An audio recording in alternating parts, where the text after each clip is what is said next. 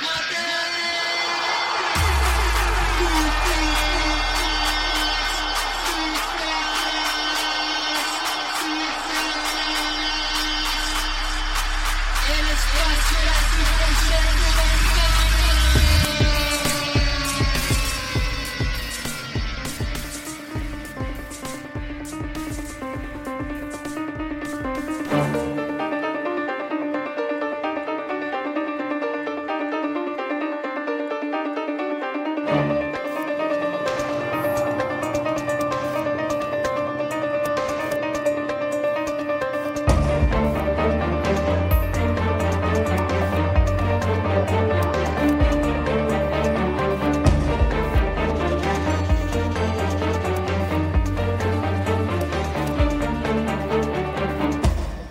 buenas amigas y amigos de Footcast, el espacio del fútbol centroamericano. Mi nombre es José Gregorio Soro y están escuchando ustedes el episodio 82 de este podcast, el cual en estas últimas semanas hemos venido hablando de la Liga CONCACAF, la competición de clubes de este segundo semestre que involucra a todos los países de Centroamérica y países del Caribe en competición de clubes que da seis cupos a la competición más grande de la región que es la Liga de Campeones de la CONCACAF. Y para hablar de esta temática de hoy, que vamos a conversar sobre los partidos de ida de octavos de final y también analizando la previa de los juegos de vuelta, tenemos eh, por supuesto a Taco de Jara, el famoso Taco de Jara de Twitter, Jonathan Corrales. Bienvenido, Jonathan. ¿Qué tal, José? Un placer de estar nuevamente con ustedes y bueno, ya aquí bien subidito en el Porsche, en el, en el bus, perdón, del Forge FC. No sé si alguno, alguno más quiera acompañarme. Aquí tengo otro fan que es Randall Sánchez que dice que quiere que le aparten un campo. Bienvenido, Randall. ¿Cómo está Jonathan, José, amigos y amigas Radio Escuchas de Centroamérica? Un placer aquí saludarlos, como siempre hablando de lo que nos gusta el fútbol centroamericano. Yo me subo al bus también. Bueno, y saludar también a toda la audiencia, como indica Randall. Recuerden que nos pueden seguir en Twitter y en Facebook en eh, la cuenta Foodcast CR en ambas redes sociales. Bueno, entramos en materia y vamos a empezar en el orden que se dieron los partidos de ida y de una vez analizando el, partido de, de, vuelta. Y empezamos con ese partido allá en el Estadio Las Delicias el martes anterior en el juego Santa Tecla San Carlos que terminó con un amargo 0-0, como decía aquel famoso eh, narrador de fútbol, y un partido, bueno, que nosotros como sancarleños esperábamos con muchas ansias, sin embargo, bueno, el, partido no fue de los más vistosos que podríamos decir, hay que decirlo a todas luces, fue un partido muy, muy aburrido. Y, y para el análisis, el que está fuera, digamos, de estas dos aficiones, sin duda que, que resultó en, en un partido difícil de digerir por, por la temática, por cómo se dieron las, las condiciones y en cierta forma porque fue un 0-0 con muy pocas opciones. Hay 0-0 que son muy apretados y hay opciones de gol aquí prácticamente contadas. En el resumen veíamos un tiro de Gilberto Baires del Santa Tecla, minuto 3, un tiro que bueno, creo yo que fue la opción más cercana de gol que tuvo el equipo salvadoreño y San Carlos tuvo eh, tres opciones de gol, digamos que se ven en el resumen, que una de Esteban Ramírez, un tiro libre, un cabezazo de Marco Julián Mena, que bueno, si hubiera sido saborío, probablemente si hubiera sido gol, un cabezazo que el portero salió y salió mal y realmente lo hizo muy alto, eh, pasó por encima del horizontal, una ocasión desperdiciada de Marco Julián Mena y luego en el segundo tiempo un remate de zurda del Pato Rodríguez, pero tampoco podemos decir que eran opciones así que la pelota estuvo cerca de la línea o que pegó en el poste, ni mucho menos. Era un partido muy aburrido y que da cuenta de un juego, compañeros, y entrar en el análisis del partido, ¿verdad? Eh, donde los dos entrenadores reservaron y fueron muy conservadores. Eh, no sé, Jonathan, su, su opinión sobre este juego Santa Tecla San Carlos. Sí, definitivamente el partido tal vez pasa por el hecho de que Santa Tecla no salió tan ofensivo, no salió buscando el partido que era lo esperado, era el equipo de casa, era el equipo que tenía que llevar el ritmo del partido y creo que en ese aspecto San Carlos trató de, controlar el medio campo, no arriesgar demasiado, que jugando de visita pues es, creo yo, pues el, camino más seguro. También hay que recordar, y lo hemos dicho en el programa, eh, el equipo Santa Tecla es bastante fuerte en casa. Para recordar solamente algo que sucedió en la, en la edición anterior, Herediano perdió ahí. Entonces, pues son aspectos que nos dicen que, que San Carlos tomó precauciones al respecto y estaba mucho más interesado en controlar el balón, tener un poquito más de, de, control en el medio campo. De hecho, San Carlos tuvo más posesión de balón y, y, de hecho más llegadas a marco. O sea, el equipo de Santa Tecla no, no registró ni un solo remate a marco en todo el partido. Entonces, eh, por lo menos ahí tenemos que, que, valorar el, el, aspecto defensivo de San Carlos, que no venía trabajando bien en los últimos partidos, también lo comentamos, que tal vez el equilibrio defensivo es lo que más estaba eh, aquejando de los últimos encuentros, eh, por lo menos del campeonato local, y pareciera que, ese no fue el problema en este partido de, ida. Tal vez, eh, y es algo que el profesor Marín lo comentó en la conferencia de prensa, tal vez faltó un poquito más de presencia en ataque, esos famosos dobletes que hace por las bandas, en donde sube José David Sánchez y, cruza con Esteban Ramírez o con el que aparezca ahí por la banda, eh, José Luis Cordero, quien, quien aparezca ahí, porque San Carlos rota mucho esas posiciones, eso, eso no se vio o se vio muy poco. Y sí tuvo, creo yo, tal vez un par de chances muy, muy, muy claras de gol, pero fueron desperdiciadas. Bien, Jonathan, y, antes de darle el paso a Randall, vamos a escuchar a nuestro compañero Pablo Rodrigo González. Recuerden que Pablo es miembro del staff de culebritamacheteada.com, una página especializada de fútbol salvadoreño y quien programa a programa nos da sus aportes desde el pulgarcito de América. Escuchemos el análisis del Santa Tecla San Carlos a cargo de Pablo González. Footcast, el espacio del fútbol centroamericano. ¿Qué tal amigos? ¿Cómo están? Un saludo grande. Bueno, en principio y Santa Tecla decepcionó. No era lo que esperábamos. En lo personal y quizás la mayoría de opiniones eh, coincidimos en que eh, el planteamiento del técnico nacional Rodolfo Boches eh, fue un poco conservador. No vimos a ese Santa Tecla ofensivo que todos esperábamos sí intentó tener la pelota, pero San Carlos presionó muy bien desde la salida cuando Santa Tecla intentaba crear eh, a partir de los pies de, José Almeida, eh, su portero.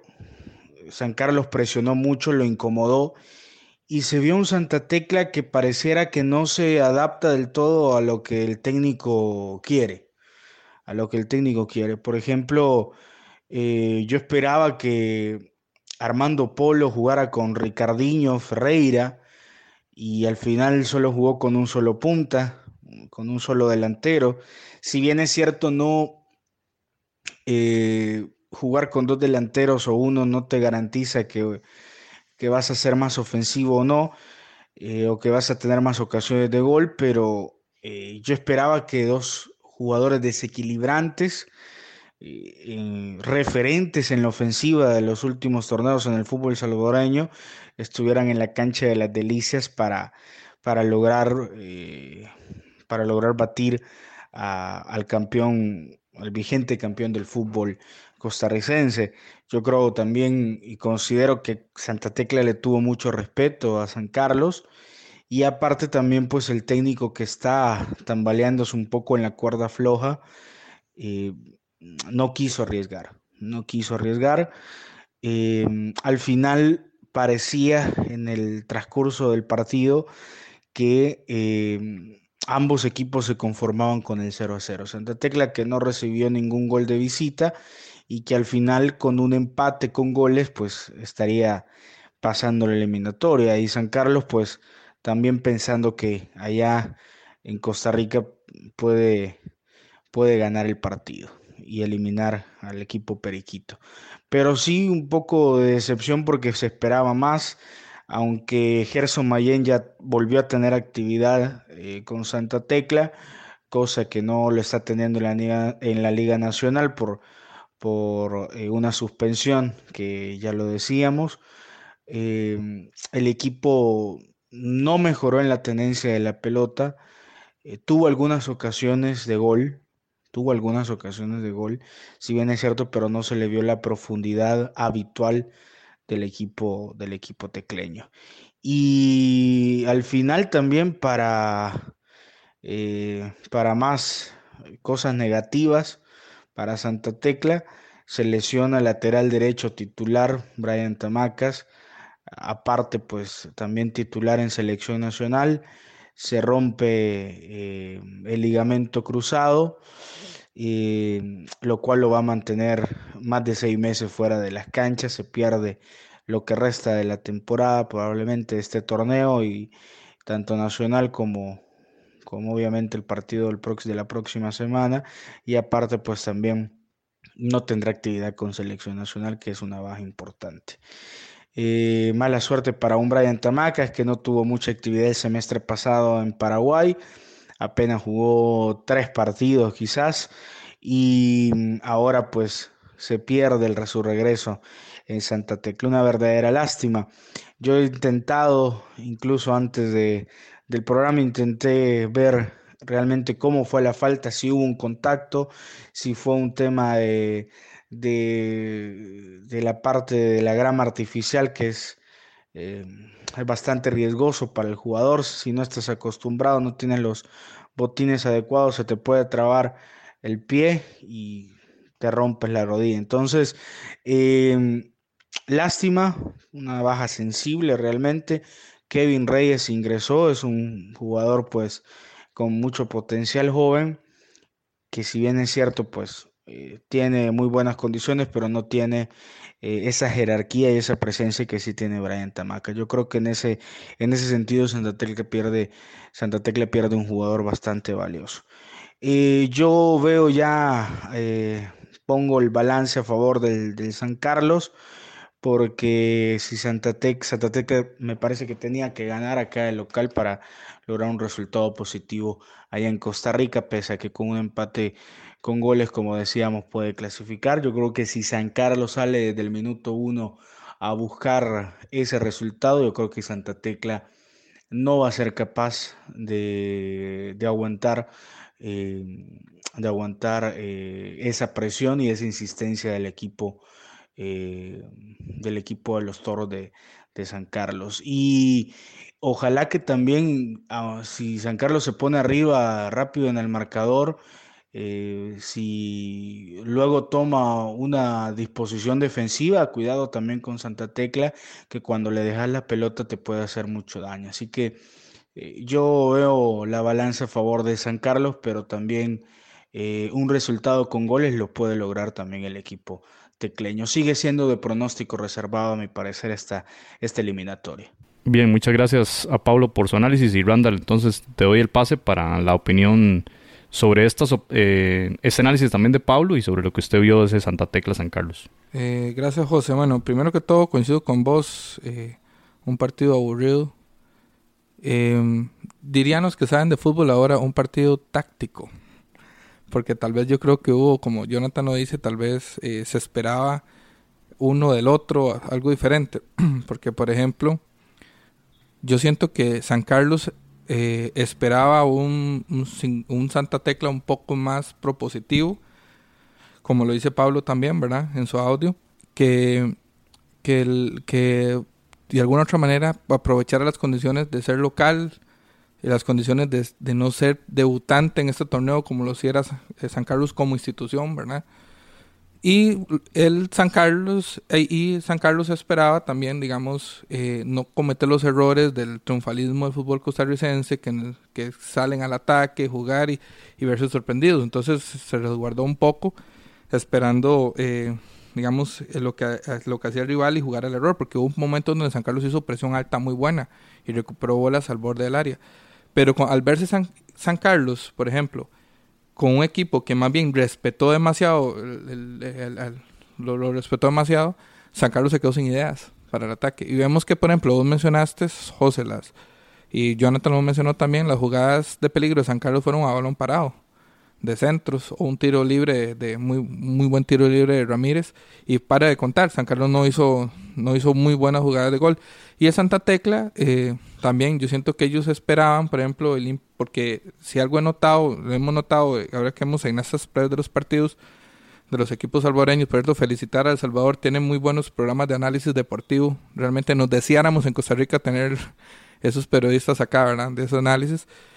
Eh, ellos esperaban, por ejemplo, un Santa Tecla que aprovechara de local para poder venir a, sacar un buen resultado en Costa Rica. En cierta forma, perdón Randall que me interrumpa, hubo una, digamos, ambos técnicos actuaron bajo supuestos que al final no se cumplieron. En el caso de Santa Tecla, un San Carlos más aguerrido en, ofensiva, bueno, prácticamente el mismo pensamiento de Marín, quizá, de que el Santa Tecla iba hacia arriba. Que fue lo que ahora dice Pablo, que fue una eh, más bien sorpresa de ver un técnico más recatado, ¿verdad? No, y, algo que dijo el, entrenador em, de Santa Tecla. Goches. Este, Goches, eh, y que me, gustó mucho porque fue una, una conferencia de prensa de ambos técnicos, o sea, de los dos profesores. De muy alta calidad. Muy profesionales. Exactamente. Muy profesionales, exacto. Nada de, de, tonterías y algunas veces, ¿verdad? Estas preguntas que, no tienen nada que ver con el partido. Los dos técnicos muy abiertos. De puro fútbol, Jonathan. Correcto, exacto. Y, algo que mencionó, dijo, me gustó mucho la actitud de San Carlos y se lo hice saber al profesor. ¿Por qué? Porque San Carlos presionó arriba, por lo menos tal vez no tan agresivo como lo hemos visto tal vez en otros partidos, pero sí presionó arriba como si estuviese jugando de local y al Santa Tecla le costó demasiado salir jugando desde atrás, que era algo que ellos en algún momento, o, por lo menos parecía que, que era una de las ideas, salir jugando y que tuvieron que hacer, meter llamemos pelotazos, los pases largos para saltarse esa, esa, primera línea de presión y con lo cual, por supuesto, que los balones terminaban en poder de, San Carlos.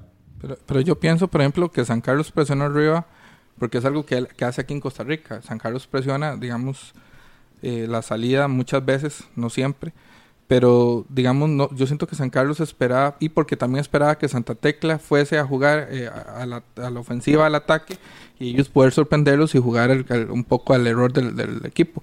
Yo siento que los dos técnicos se sorprendieron, pienso yo. Yo siento que, que, digamos, es, eh, lo que te comentaba de los de los de la previa los de los de los periodistas hermanos salvadoreños hay un respeto muy grande por el fútbol de Costa Rica Tal vez en este partido no tanto como el que sí le tuvieron al Zaprisa con el Águila, porque Zaprisa lo, lo, pusieron como equipo omnipotente, ¿verdad?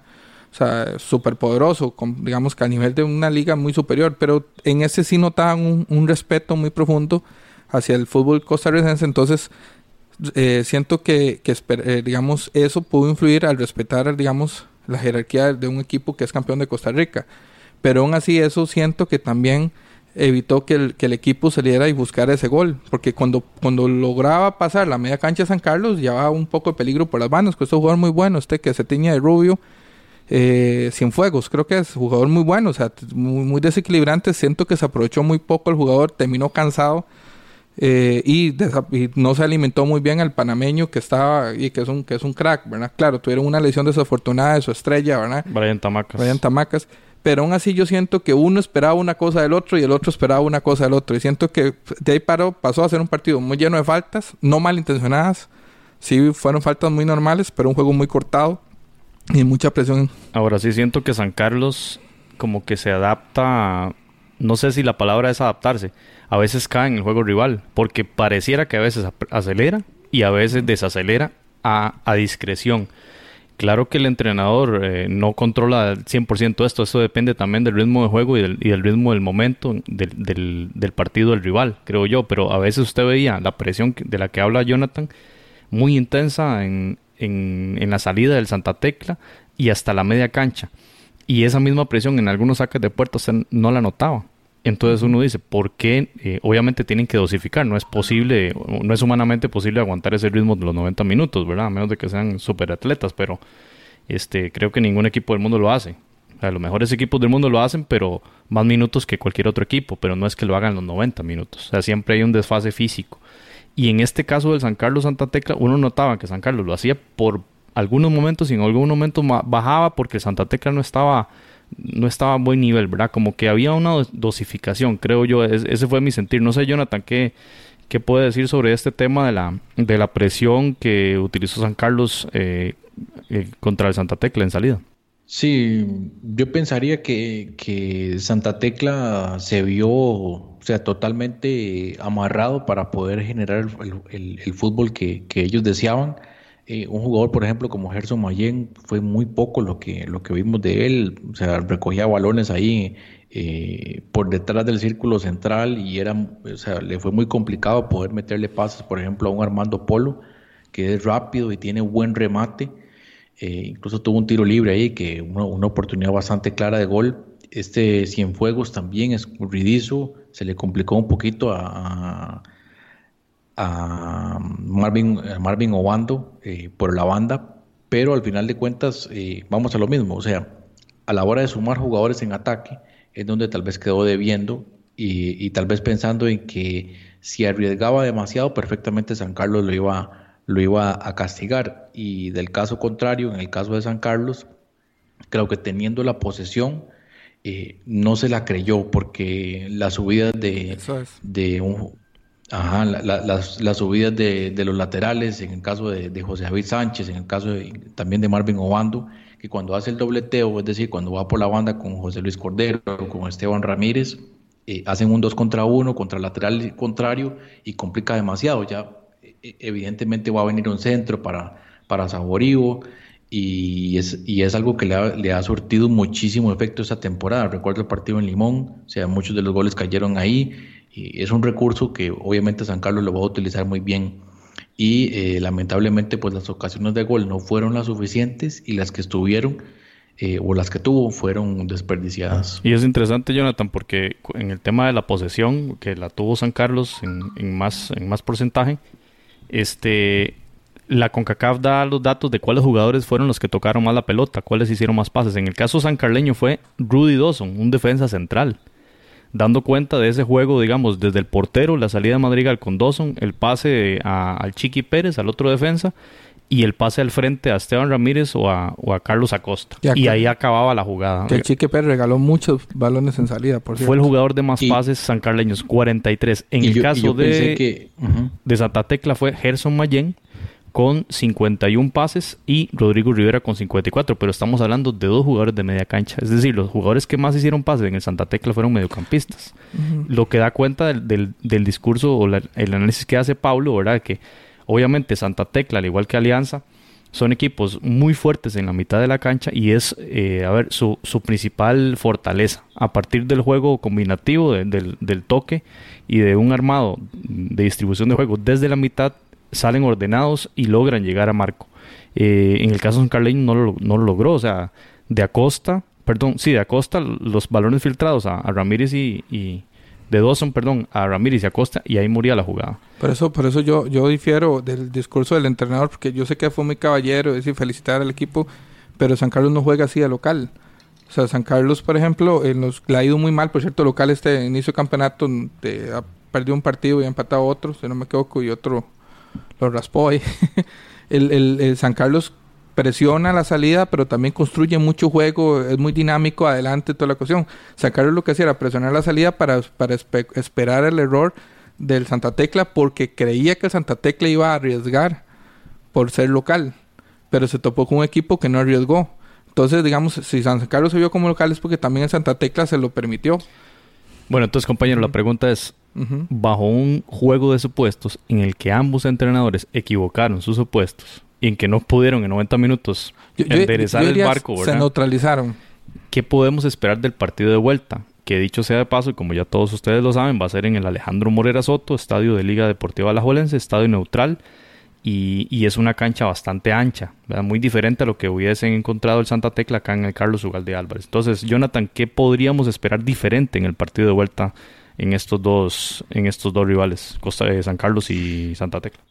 Sí, y, vamos a eso que acaba de decir eh, Randall, se neutralizaron. Y tácticamente yo, yo más bien tal vez difiero un poco de, lo que comentaba José, o sea, no es que mm, no es que no le salió lo que, lo que estaban pensando, más bien le salió tal cual lo tenían pensado, que era neutralizar el arma del rival, pero luego viene la fase ofensiva, la transición ofensiva, y ahí es donde falló. Y en ese caso ahí donde San Carlos, incluso cuando le tocó hacer los cambios, yo dije, la gente que no jugó en Limón es la que va a jugar contra el Santa Tecla. Y prácticamente fue el mismo equipo, fueron los mismos cambios. Entonces, Gustavo Díaz, que ha tenido poca participación en el torneo, es, fue uno de los cambios. Yo esperaba que metiera, por ejemplo, a Chirino, a uno de los dos Chirinos. y eso no, no, se dio. Ahí es donde yo creo que, que San Carlos podría presentar algunas variantes, eh, tal vez probar con, con Rachid Chirino y por supuesto tener un poco más de movilidad, sobre todo a la hora de que ataca por las bandas, porque ese es el fuerte de San Carlos, el ataque por las bandas, esos centros letales donde le ha, le ha sortido muchísimo efecto. Y, y, vamos a ver, ¿verdad? Tal vez un jugador como José, José Luis Cordero, que es o sea, uno, uno, de los estandartes, uno de los baluartes que tiene ahí en el medio campo, necesita tomar, tener más protagonismo y tal vez por ahí es donde va, va a venir el, cambio. Remates desde fuera del área, todo, todo esas circunstancias, estas variantes es lo que yo creo que, que San Carlos podría variar para el partido de vuelta. Yo espero, por ejemplo, me puede sorprender el Santa Tecla, pero si el Santa Tecla de local sí eh, se especuló un poco atrás o se resguardó un poco atrás, yo lo veo todavía más en el estadio Monera Soto. Los, ya sabemos eh, bueno, que los equipos salvadoreños saben defender muy bien. Eh, el Águila vino y defendió muy bien. Me parece que se topó un equipo muy dinámico como Saprissa, pero eso ya lo vamos a comentar. Entonces yo, yo, yo, yo siento al Santa Tecla eh, igual, con planteamiento, cuidando bien las líneas, pero Saborío estuvo muy, muy cuidado también atrás, ¿verdad? Y, y, jugando en bloque.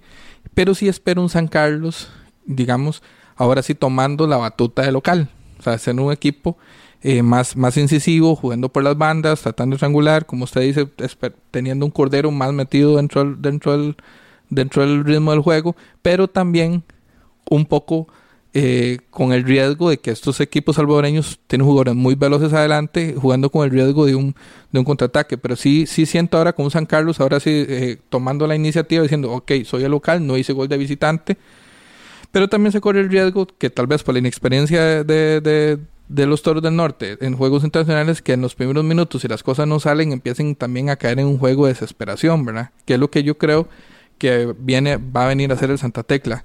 Con la diferencia que a diferencia del Águila, que ahora vamos a ver, yo sí creo que Santa Tecla tiene más talento en media cancha, ¿verdad? Entonces creo que ahí le puede jugar al San Carlos en un, ya en una, ya una posición ya seria, que San Carlos va a atacar, no como acá en Salvador que no atacó realmente, que esperó el error del rival.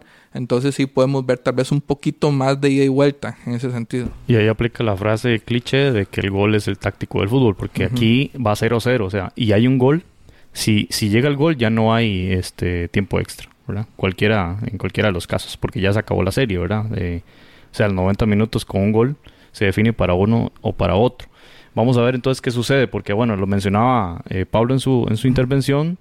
Si el San Carlos hace el gol de primero y se encierra, puede esperar también una ofensiva del Santa Tecla, que era lo que se esperaba eh, que, hiciera en, las delicias que finalmente no hizo. Bueno, va a ser un, tema muy estratégico. Esperamos, sí, como aficionados del fútbol en general, no solo de estos equipos, que sea un, partido más atractivo, porque realmente fue, eh, lo vimos por, porque somos aficionados de estos equipos, ¿verdad? Pero pero si hubiésemos ido aficionados de otro equipo, probablemente uno, hubiera quitado el juego. Bastante, bastante. Y uno lo ve en la narración, por ejemplo, totalmente neutral de la prensa mexicana, que prácticamente, o sea, vomitaron el partido, en otras palabras, sí, no, no les gustó, o sea, ellos mismos, ellos mismos lo dijeron públicamente. Bueno, eh, ¿qué pasó con estos equipos el fin de semana? Santa Tecla jugaba contra Águila en su fecha del número 6 del, torneo salvadoreño. El partido fue pospuesto para el domingo 8 de septiembre. Así que Santa Tecla Águila, curiosamente los dos en esta competición Liga CONCACAF y en la Liga Costarricense pasó lo mismo. San Carlos se enfrentaba al Herediano en esta fecha 8 y el partido fue trasladado para el 15 de septiembre. Así que hubo descanso de fin de semana. Yo veo con buenos ojos este tipo de movidas eh, para que las ligas le den prioridad a la liga internacional que le logre posicionar mucho mejor, ¿verdad? A la liga nacional cuando sus equipos eh, estén avanzando mucho más en otras fases de esta competición. Y un poco las declaraciones del partido y lo que ahora comentaba Jonathan, el director técnico Goches, dicho sea de paso, eh, digamos, reitero eso que dijo Jonathan, una persona que se nota muy preparada, conocedor del fútbol y en esa conferencia de prensa se la recomendamos, está en YouTube, en, el canal de CONCACAF. Él indicaba así, hablaba bien del San Carlos, de esa posición que, que tuvo, eh, de esa actitud en la cancha y que obviamente no dejó el equipo de San Carlos que estuviese cómodo con la pelota del Santa Tecla y que hubo una presión alta, lo que ahora mencionó Jonathan, que eso era raro verlo para él en un equipo que jugaba de visita y que el partido fue muy complicado y sí le dio la sensación de que pudo haber sacado uno o dos goles de ventaja, según su visión del, del partido. Mientras tanto, Marín dijo que el 0-0, si bien no era lo que buscaba, porque según su discurso, él buscaba el triunfo, cosa que en la, en la cancha no, no se notó claramente, ¿verdad? O lo buscó a su estilo. Este, sí, la moneda está en el aire y el respeto máximo por este equipo del, eh, del Salvador y que hay que trabajar bastante en el partido de vuelta. O sea, no hay nada ganado que sí, lo que ya mencionaron ustedes, al equipo le faltó profundidad. O sea, había un juego de media cancha, pero no, no llegaba con claridad arriba y faltó ese último pase de tres cuartos de cancha hacia adelante para que el delantero tuviese opciones de gol, que llegaron, como usted lo indicaba Randall, a partir de pelota quieta. Entonces, esas son las declaraciones del partido. Creo que hicieron una lectura muy interesante del juego, ambos técnicos en la conferencia de prensa. Y en detalles que hay que mencionar previo al, juego de vuelta es que, bueno, ya lo dijimos, el, partido no se disputará en Ciudad Quesada, sino que se va, va a ser en la ciudad de La Juela. Está a unos 80 kilómetros de la sede de los Toros del Norte, así que habrá algunos buses, algunas excursiones para ir al partido, pero no es lo mismo. O sea, sabemos que, como lo decía Marín en la conferencia, el no disputar el juego en el Carlos Ugalde este, les quita un poco de, digamos, de posibilidades, les reduce un poco las posibilidades porque acá el estadio hubiese estado a 4.000 personas, 5.000 lleno y una presión mucho más grande de, con la gente. Y va a ser una cancha bastante neutral porque tomando en cuenta que tanto San Carlos como el Santa Tecla juegan en césped sintético y el Estadio Morera Soto es césped híbrido, césped natural. Entonces eso también puede influir un poco en el juego, tal vez que estos dos equipos del bueno San Carlos de local tiene otra lógica jugar y, y vamos a ver Santa Tecla como, como claro es una, un canchón verdad es una cancha amplia y vamos a ver porque ahí es más difícil digamos establecer un juego defensivo un bloque defensivo es más difícil de hacer. Bueno, el partido será el día martes 27 de agosto, 8 de la noche, hora de Centroamérica. San Carlos recibirá al Santa Tecla en el estadio Alejandro Morera Soto.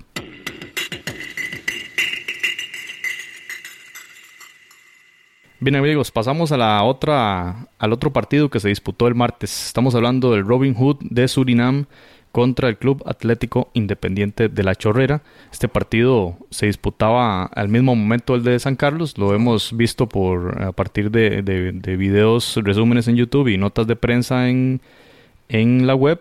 Y bueno, lo que podemos observar de entrada es que el estadio André Campervin eh, quizá había mucha lluvia previa porque el estadio sí estaba realmente en algunos sectores, especialmente en las bandas, con barro. O sea, realmente la cancha estaba en un estado que no merece esta competición y lo decía José Fajardo en las declaraciones posteriores al juego de que no estaban ellos acostumbrados. Recordemos que el Muquita Sánchez y otras canchas de la LPF son, al igual que acá en Costa Rica, canchas eh, sintéticas y por lo tanto ese tema ya fue superado hace mucho rato. Y para el CAI, decía él, era una complicación disputar partidos en, en, esta, en esta superficie y más en esas condiciones. El partido terminó uno por uno. El primer gol cayó bien tarde, al minuto 78. Gol de José Fajardo, delantero del CAI, seleccionado nacional, en gol de penal y en el gol del empate del equipo local, Shaquille Cairo, en una jugada prácticamente segundos antes del pitazo final. Un remate de Jamilio Ridgerts que venía entrando al minuto 63 y este jugador anotador eh, había entrado también de cambio al minuto 60. Un, un rechace del portero. Habían, yo conté alrededor de seis jugadores del CAI en el área y el rebote le cayó al jugador delantero del... le tocaba. De, o sea, era ya destinado, ¿verdad? la diosa Fortuna dijo, bueno, estaba escrito en, el, en los libros del destino que este jugador iba a hacer el gol. Uno por uno y en la cancha Jonathan estuvo Mark Brownie. Ahí estuvo este jugador que, bueno, aquí tiene los los fans más, eh, los acólitos fans de Costa Rica, eh, centroamericanos, están acá, ¿verdad? Jonathan debería ser representante de Mark Brownie. Jonathan, entonces, eh, no sé qué, le, qué podemos sacar de, de, análisis de este juego, o al menos del resultado, ¿verdad? Eh, ¿Cree usted que es un buen, un buen negocio para el Calle haber empatado eh, allí en, en, Surinam? Bueno, yo creo que lo positivo es definitivamente el gol, porque pues a, a, nivel de, a nivel futbolístico es muy pobre, y bueno, y hay que decirlo la cancha un potrero, ¿verdad? Unas condiciones paupérrimas del terreno de juego que imposibilitan, ¿verdad? Que la magia de Omar Brown pudiese eh, desplegarse, ¿verdad? En su totalidad. eh, un partido para un poquito más de, meter el tractor, eh, el, tractor en, los tacos y creo que eso también le dificultó muchísimo al CAI. Y, hablando en serio, o sea, realmente un equipo como el CAI, que lo hemos visto en otras oportunidades, que tiene mucho desequilibrio, jugadores que tal vez tácticamente no son muy aplicados, o sea, eso, eso hay que decirlo, pero, pero sí que en el uno contra uno sacan ventaja y eso se vio, o sea, muy poco. Y en la comparativa de, remates sí tuvo bastantes ocasiones de gol, o sea, 16 remates eh, contabilizados por parte de la CONCACAF, 11 remates al arco y eh, totalmente desperdiciados porque únicamente consiguen, consiguen una anotación. Y tras de eso, pues nuevamente, ¿verdad? Nuevamente el equipo de, Robin Hood salva el partido sobre la hora. O sea, no, no, no, no me explico la suerte que, ha tenido este equipo de Surinam. Y, digamos que se mete en el partido, aunque por supuesto que ese gol de visita al CAI le da, le da mucha ventaja para el partido de vuelta. Y, digamos, por lo tanto, a como está, a como está la serie en este momento, estaría clasificando eh, el equipo del CAI. Bien, Jonathan, y ahí es importante mencionar que este fin de semana eh, el equipo del Club Atlético Independiente jugó de visita contra Plaza Amador por la Liga Panameña y perdió 1 por 0. Entonces, el partido de hecho fue el día sábado, 5 de la tarde. Tienen suficiente tiempo, creo yo, para, para el descanso. Y este, en la preparación que tienen contra el Robin Hood, que además este, deberán, con el 1-0 están, están adentro, o con el 0-0 incluso, ¿verdad? Por, por ese empate de visita, ese gol que dice Jonathan que, que es una ventaja a fin de cuentas. Y bueno, aquí hay que meter un paréntesis importante y el, técnico Américo Gallego, un nuevo seleccionador panameño, eh, dio la lista para, la, para esta semana que viene, que ya se disputa fecha FIFA, y en esa lista de, de, jugadores para la selección panameña vienen cuatro jugadores del CAI. Esto da cuenta, digamos, de la importancia de este equipo para... Omar Brownie viene ahí también. Claro que sí. ¿Cómo no? Jonathan, oiga la pregunta de Randall. José Guerra. Por favor, amigo, por favor. José Guerra, el portero. Omar Brownie, Abdiel Ayarza y José Fajardo, el que hizo el gol ahora contra el, Oiga, qué, Robin Hood. Qué suerte, ya digamos, yo no, no tuve la oportunidad en el partido, pero sí vi el, el Robin Hood que en la serie anterior, pero este equipo es demasiado, demasiada suerte, o sea, porque no, en Haití no mereció pasar. No mereció pasar en Haití, no, no mereció empatar en, en, Surinam cuando jugaron contra el equipo de Haití. Ahora dice Jonathan, toda la estadística, que ya se le hace evolución a su nombre y cerró los partidos al final, ¿verdad? Robin Hood, porque realmente no, no me explico. El fútbol es así.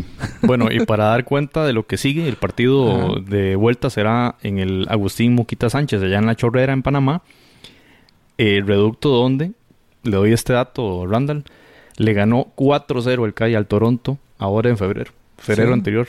O sea, estamos hablando de un equipo como el Robin Hood, comparándolo contra el Toronto, y en una planilla del CAI prácticamente la misma, prácticamente los mismos jugadores. Y en esa misma, eso fue en octavos. Y en cuartos, el Kansas City fue la otra víctima. Le ganó 2 a 1 el CAI en el Muquita Sánchez. A ese estadio es el que va a ir a jugar el Robin Hood. ¿Cree usted que tendrá la misma suerte, Randall? Espero que no. Creo que el CAI es un equipo que ha hecho los méritos en los últimos años y el torneo de CONCACAF también, como se lo con el Toronto, y creo que tiene el fútbol y tiene Omar Brownie. Entonces, esperemos que... Jonathan, ahí está la, la... ahí se resarció Randall con ese comentario. Pasamos a la otra, al otro de los juegos que se disputó el martes. Managua 1, Motagua 2. Esto fue en el Estadio Nacional en Managua. Dicho sea de paso, un bonito escenario que ya vio también acción en la ronda preliminar con ese partido Estelí Santa Tecla. Y en este partido del, del Managua FC el primer gol cayó Rigoberto Fuentes, un autogol, una jugada muy lamentable ahí para el defensor del equipo nicaragüense. Y el empate llegó al minuto 51. Pablo Gallego, el español que mencionábamos que disputa ahora o trabaja para el Managua. Y el gol del triunfo para el Motagua, el 1-2, llegó al minuto 59 por Denil Maldonado en una muy mala salida del arquero eh, del Managua. El jugador Early Méndez, una salida bomberazo como le llamamos acá, y para Maldonado fue realmente, bueno, estaba, estaba prácticamente libre de marca y, anotó ese, ese segundo gol que le pone el Motagua en una situación bastante ventajosa. Entonces, eh, Randall, ya está definida esta eliminatoria con ese triunfo del Motagua. Bueno, el fútbol es impredecible, que lo diga Ron Hood, pero pero yo creo sí, yo creo que sí, o sea, el Managua tiene el Motagua tiene mucha jerarquía, eh, se le notó eh, y creo que digamos en su contexto, en su ambiente y en, una cancha que conoce bastante bien, eh, va a salir adelante. Pero sí quiero aprovechar más bien esta intervención para decir que a mí me dejó muy buena impresión el Managua. Realmente es un equipo, los, mismos, los mismos comentaristas mexicanos que cuesta que admitan algo para Centroamérica, le reconocieron eh, el equipo combativo, me gustó equipo, digamos, con, con una noción de, fútbol muy muy fresca y lo que pasa es que se enfrentaron a un rival muy digamos con mucho más oficio. Bueno, pero son características que leemos también al Estelí. Desde mi punto de vista es una un crecimiento del fútbol nicaragüense, más allá del resultado, o sea, porque estamos hablando de una competición oficial contra un club tan ganador como el Motagua. y siento que todavía todavía el fútbol Nicaragua todavía está un peldaño abajo, pero está subiendo. Pero está creciendo, claro. Está creciendo y creo que a mí me gustó mucho y, y inclusive al Managua, al Motagua al final hasta, hasta haciendo tiempo. Entonces eso, eso habla muy bien del, rival. Jonathan jugó Jonathan Ruggier, el portero, y jugó también Roberto Moreira, el paraguayo. Eh, ellos dos estuvieron afectados en, el tema del clásico, ¿verdad? El tema del, ataque al bus del, del Motagua. Entonces, bueno, eh, interesante que jugó. Hoy, por cierto, ahorita vamos a decir cuánto quedó el, Motagua en esta fecha. Jugó también Emilio Izaguirre, así que ya los tres jugadores afectados Un crack. por aquellas eh, condiciones, aquellos ataques al bus y el tema de los vidrios en la cara y demás, que fueron intervenidos, bueno, fueron, fueron al hospital y toda la cosa, ya dichosamente lograron regresar a las canchas, ¿verdad? Que es donde deben estar estos, estos jugadores. Así que bueno, Jonathan, no sé si, si tienes que decir algo de este, de este Motagua que, bueno, ganó de visita y dos goles de visita y los tres puntos. Sea, el, el, Managua requiere un 2 a 0 en, en, Honduras, ¿verdad? Cosa que vemos muy complicada. Sí, le queda muy complicado definitivamente ya para el partido de, de ida, pero sí creo que, que el marcador fue un poco engañoso. Si bien es cierto, el Motagua fue superior definitivamente y era lo esperado, o sea, es lo normal pero yo creo que el, Managua sí le pegó un, un susto al equipo de Honduras. Eh, el partido estaba empatado y, parecía que, iba enrumbado a ese, eh, por esa línea, pero bueno, cae un gol que en ese momento el, Managua estaba haciendo más que el Motagua en esos, en esos primeros minutos del segundo tiempo, pero lamentablemente pues un equipo, como ya ustedes lo decían, un equipo de, por supuesto, de mayor jerarquía, que tiene eh, un cuadro pues con jugadores de, mucho renombre como, como este jugador Walter Martínez, el mismo argentino eh, que tiene Matías Galvalis, que tiene muchísima calidad, usted ya lo decía Roberto Moreira, Marcelo Estigarribia, gente que realmente pues conoce lo que es eh, jugar este tipo de competiciones y al final pareciera que, que lo saca a pura, a pura espuela y ya creo que, bastante, bastante avanzado para el partido de vuelta. Esta fecha el Motagua jugó el partido de Liga Hondureña, ganó 3 a 1 al, al Vida en otro escenario porque fue castigado. Ahorita vamos a entrar en, vamos a anunciar ese, tema de la noticia. Además del castigo con CACAF, hubo un castigo de liga, liga local. Eh, ganó 3 a 1 el Vida, entonces eh, tuvieron acción. De hecho, volvió a anotar Daniel Maldonado y Emilio Zaguirre volvió a jugar y de hecho fue expulsado al minuto 45. Esta era la primera participación de Emilio Seguir después de casi 10 años de jugar fuera del país, así que era un momento muy importante en su vida. Bueno, y en una jugada ahí como en, un, en una disputa de esas a velocidad, tiró el brazo muy arriba, le pegó en la cara al, jugador contrario y el árbitro decidió expulsarlo. No era un codazo de esos típicos, sino de esos manotazos así pero al final fue expulsado. Lo, la buena noticia es que está de vuelta a la cancha, eh, Emilio Seguir. Sí, claro. Y por supuesto que tiene posibilidades también para jugar contra el Managua. Eh, dicho sea de paso, compañeros, si el Motagua pasa, iría contra el ganador de la serie entre el Waterhouse y Herediano. Entonces podríamos tener un, eh, un reprise ahí, un, una, revancha. una revancha de la, de la pasada final. Entonces está, está bastante interesante. Y este, bueno, como ya lo, mencionábamos, el Motagua y el Olimpia fueron sancionados por la Liga Nacional de, Honduras por los acontecimientos, el tema de las barras. O sea, el comportamiento de las barras incide en castigo a los equipos. El Motagua fue sancionado con tres partidos como local, no podrá disputar los partidos en, casa, y el Olimpia con seis partidos. ¿Eso qué significa? Como ahora el, el Motagua creo que tuvieron que ir a jugar a Comayagua, si no me equivoco, contra el Vida eh, veíamos también en las noticias un desplazamiento increíble con, con, eh, con unas, eh, ¿cómo se llama? Policías llevándolo en, en el bus, ¿verdad? O sea, una comitiva policial y de seguridad muy, muy alta para evitar justamente lo que pasó contra el Olimpia. Ahora, esto de jugar afuera también podría tener sus consecuencias. Eso podremos verlo después, ¿verdad? De cómo el jugar fuera de casa podría tener alguna repercusión al, rendimiento. Bueno, en el caso de Matagua no, no para este partido que lo logró ganar, pero el Olimpia tiene seis juegos fuera de casa. Y además de esto que acabamos de mencionar, la CONCACAF les sancionó para que en el partido de vuelta de estos octavos de final tengan que disputar sus partidos no en, su casa en Tegucigalpa, sino en San Pedro Sula, en el Olímpico Metropolitano y a puerta cerrada.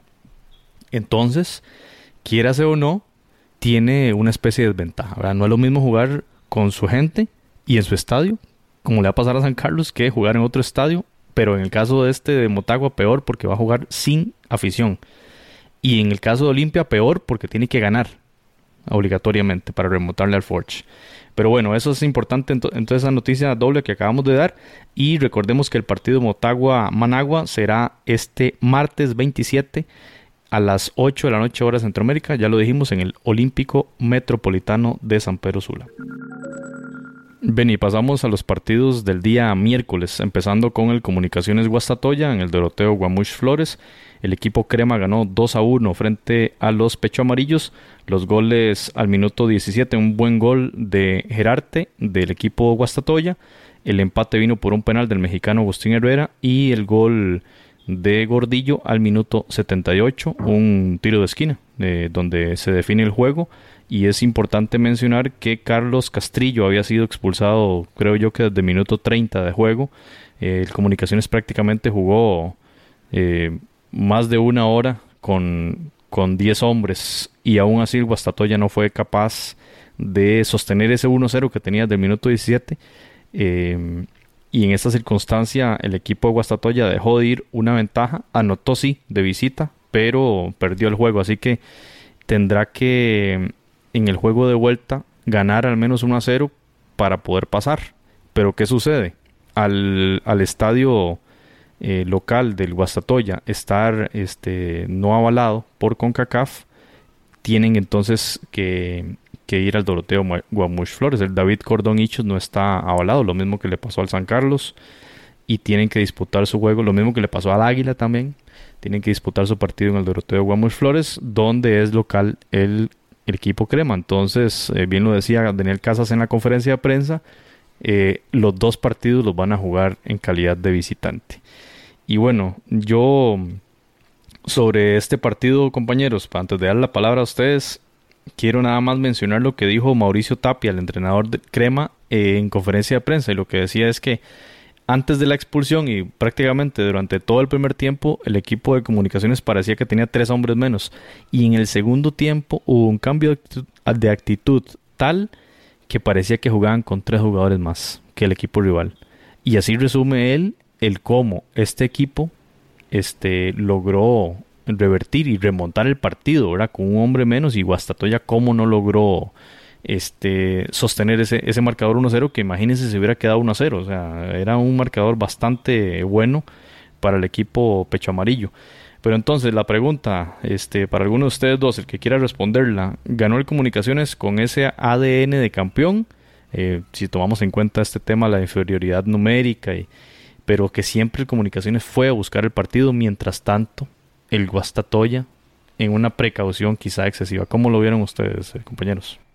Yo, bueno, en lo personal creo que, que tal vez el, el, partido del Guastatoya no, no estuvo tal vez eh, fino a la hora de, de, ir al ataque. De hecho, remates a Marco tuvo solamente el del gol, muy poco porte ofensivo, mientras que el Comunicaciones, y como usted lo decía, con un jugador menos, tuvo mucho más ocasiones de gol y aparte de eso, por supuesto que, que logró, logró el resultado. Tuvo menos posesión de balón y eso pues eh, tiene que ver por supuesto que tenía un hombre menos, pero eh, al final de cuentas la, la, producción ofensiva no fue lo, esperado. E incluso también en el caso del Comunicaciones, la baja de, de Maximiliano Lombardi se hizo sentir, estaba sancionado y creo que eso, eso, también le restó opciones en el medio campo que el Guastatoya definitivamente se, se adueñó del balón, pero no lograba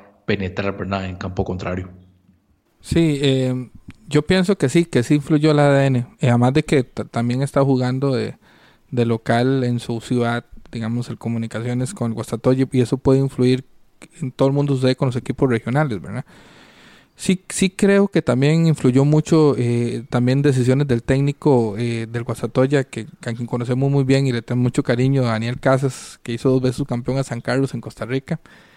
Eh, lo conocemos muy bien, que él es de plantear los equipos ordenados atrás, entonces yo pienso que, que tal vez no, no aprovechó más bien en presionar más arriba el comunicaciones e inducir el error, sabiéndose que el otro estaba perdiendo de local, entre comillas, y con un hombre menos. Entonces yo creo que bien respetó demasiado al, al, comunicaciones y eso le pasó factura.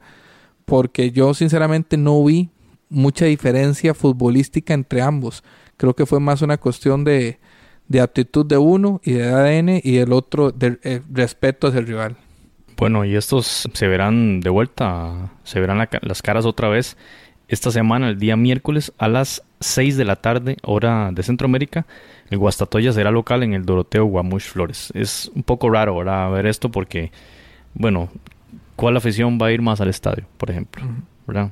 Y, ahí, por supuesto, que hay una desventaja. Eh, no sé, de alguna forma los equipos deben prepararse mucho mejor para tratar en el tema administrativo de, cómo tener los estadios listos para tener una liga más equipa más digamos justa, ¿verdad? Eh, que los equipos puedan jugar en sus propios reductos y que le da más esa parte de color, ¿verdad?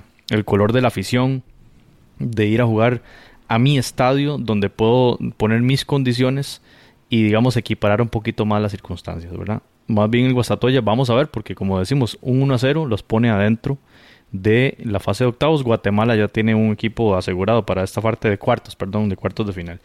Esta, este fin de semana se disputó una fecha más en la Liga Nacional de Guatemala. El Comunicaciones eh, le ganó de visita al Club Deportivo Siquinalá. Así que, eh, bueno, muy bien por el equipo Crema que ahí disputó juego. Esto fue el día sábado y se mantiene con ritmo de juego. El Guastatoya, por su parte, jugó hoy domingo, hoy que estamos en fecha de grabación de este episodio 82. Jugó a las dos y media de la tarde en, en su cancha y empató a cero contra el FC Santa Lucía. Y bueno, un rendimiento del Guastatoya que no ha sido el óptimo en esta temporada. Y bueno, vamos a ver porque seguramente tienen todas las fichas puestas para este partido de vuelta en Ciudad de Guatemala que ya indicamos que no se podrá disputar en el David Cordón Hichos y que el 1-0 es el que requiere el equipo de Guastatoya. Así que imaginémonos un gol del Guastatoya y seguro Casas mete el bus para, para lograr. Pero de todas formas va a ser atractivo, creo yo, el partido. Va a ser muy atractivo y con esa figura de Lombardi ya estando habilitado, estando disponible, le va a poner mucho más sazón a este Guastatoya Comunicaciones. Tal vez para próximos episodios tal vez pudiésemos investigar cuáles son los requisitos mínimos que pide CONCACAF para, para cumplir eh, y que sus, los estadios cumplan estándares porque eh, digamos es, ya es un común denominador en todas las, ligas y tampoco creo que debe ser tan tan extremo entonces sería bueno eso porque también es una cuestión que deberían entrar las federaciones también y tomar, tomar, porque por ejemplo en Costa Rica... Como parte de sus requisitos para liga local. Porque en Costa Rica son muy permisivos. En Costa Rica está un potrero, ya está avalado para jugar en primera división y vea cómo está pasando el factor a un San Carlos, por ejemplo, que creíamos que tenía un buen estadio. Sí, está, está interesante el tema. Y, y bueno, ya lo mencionamos, el Águila. El Águila, o sea, un equipo multicampeón, ha sido campeón de CONCACAF y no puede jugar como local. Footcast, el espacio del fútbol centroamericano. Y pasamos a hablar justamente del Águila, que visitó el Deportivo Saprissa este, esta semana anterior, el resultado final 2 a 0 en favor del club eh, costarricense. Los goles llegaron al minuto 38 por Johan Venegas y al 45 eh, Michael Barrantes. ¿Y qué podemos decir de este juego?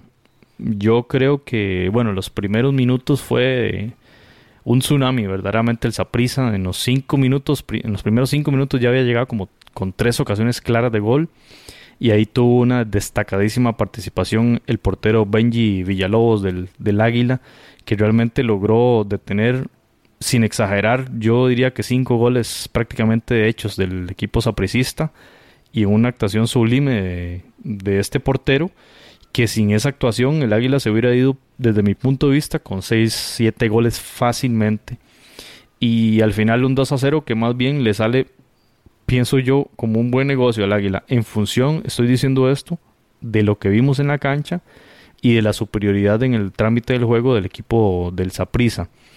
Este, ¿qué podemos decir de este partido, compañeros? Porque se veía y lo decía Pablo en el episodio anterior, Águila venía con un estilo defensivo frente a Pate Centeno que sabemos que tiene un estilo más ofensivo y que lo que comentábamos era que iba a ser un, choque, de un partido de dos directores técnicos que veían el fútbol de muy diferentes maneras y también en función de las piezas que tienen para acomodarlas en la cancha.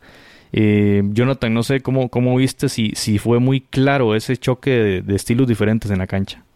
Bueno, no sé si, si tal vez de estilos, porque incluso desde, las, desde el punto de vista de, un aspecto defensivo, o sea, el Águila se vio muy pobre muy, muy, muy pobre y, en ataque ni qué decirlo, ¿verdad? Pero si no es por, bueno, algunas tapadas de, de Benji Villalobos, pero sobre todo la falta de puntería de los jugadores del Deportivo Saprissa, yo creo que Benji Price perfectamente podía salir, podía salir goleado de 6, 6-0 fácilmente.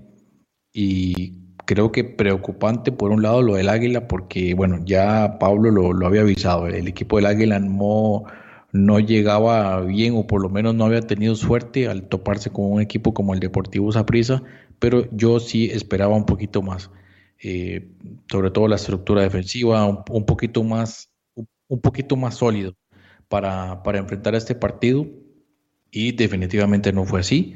No solamente cae derrotado, se vio mal, pudo haber salido goleado y yo creo que eso es la única nota positiva. Para el partido de vuelta, ahí es donde, bueno, hay que ver qué, es lo que, lo que va a, explorar el, entrenador del Águila, pero sí bastante cuesta arriba la serie y creo que, que incluso Zapresa podría sacar la, la victoria también de visita. Bien, Jonathan y Randall, vamos a escuchar a nuestro compañero Pablo de Nueva Cuenta desde San Salvador para ver cuál es la opinión suya sobre este partido Saprissa 2, Águila 0. Bueno, en el caso del Club Deportivo Águila es totalmente diferente a Santa Tecla porque no se esperaba mucho del equipo emplumado. Está pagando derecho de piso de no tener mucha actividad en torneos internacionales en los últimos años. Eh, le falló la suerte en el sorteo y le tocó con, a, mi, a, mi parecer, el equipo llamado a ser máximo favorito para llevarse esta liga de CONCACAF. Totalmente superior Saprisa. Eh, sí esperaba un planteamiento defensivo de Águila ante, como lo ha sido siempre ante equipos que son superiores al cuadro oriental. Em, al final la sacó barata porque Saprisa se propuso desde el minuto uno llegar a, definir el partido, a liquidar el partido y pudo haber sido una catástrofe peor de cuatro o cinco goles. Em, al final la sacó barata, no hay mucha expectativa de lo que puede hacer Águila acá en el Cuscatlán, donde va a ser eh, local, porque sí se ve muy superior Saprisa y no, no me parece que va a ser una mejoría. Sí va a proponer más. Saprisa me imagino yo que va a manejar el resultado, no va a venir eh, a arriesgar. Mm, desconozco si se va a guardar incluso algunas piezas. Yo creería que no, que se va a tomar en serio con mucha responsabilidad el partido. Y de igual manera, si se lo propone esa prisa, eh, le puede pasar por encima acá en, el Cuscatlán porque Águila pues no tiene muchos, muchos recursos ofensivos, tiene ciertos jugadores eh, que, han sido importantes en, su esquema, pero que realmente son eh, por debajo de la calidad y de, la capacidad que tiene el equipo eh, aparte de eso, y además la mala noticia de la lesión de Santos Ortiz.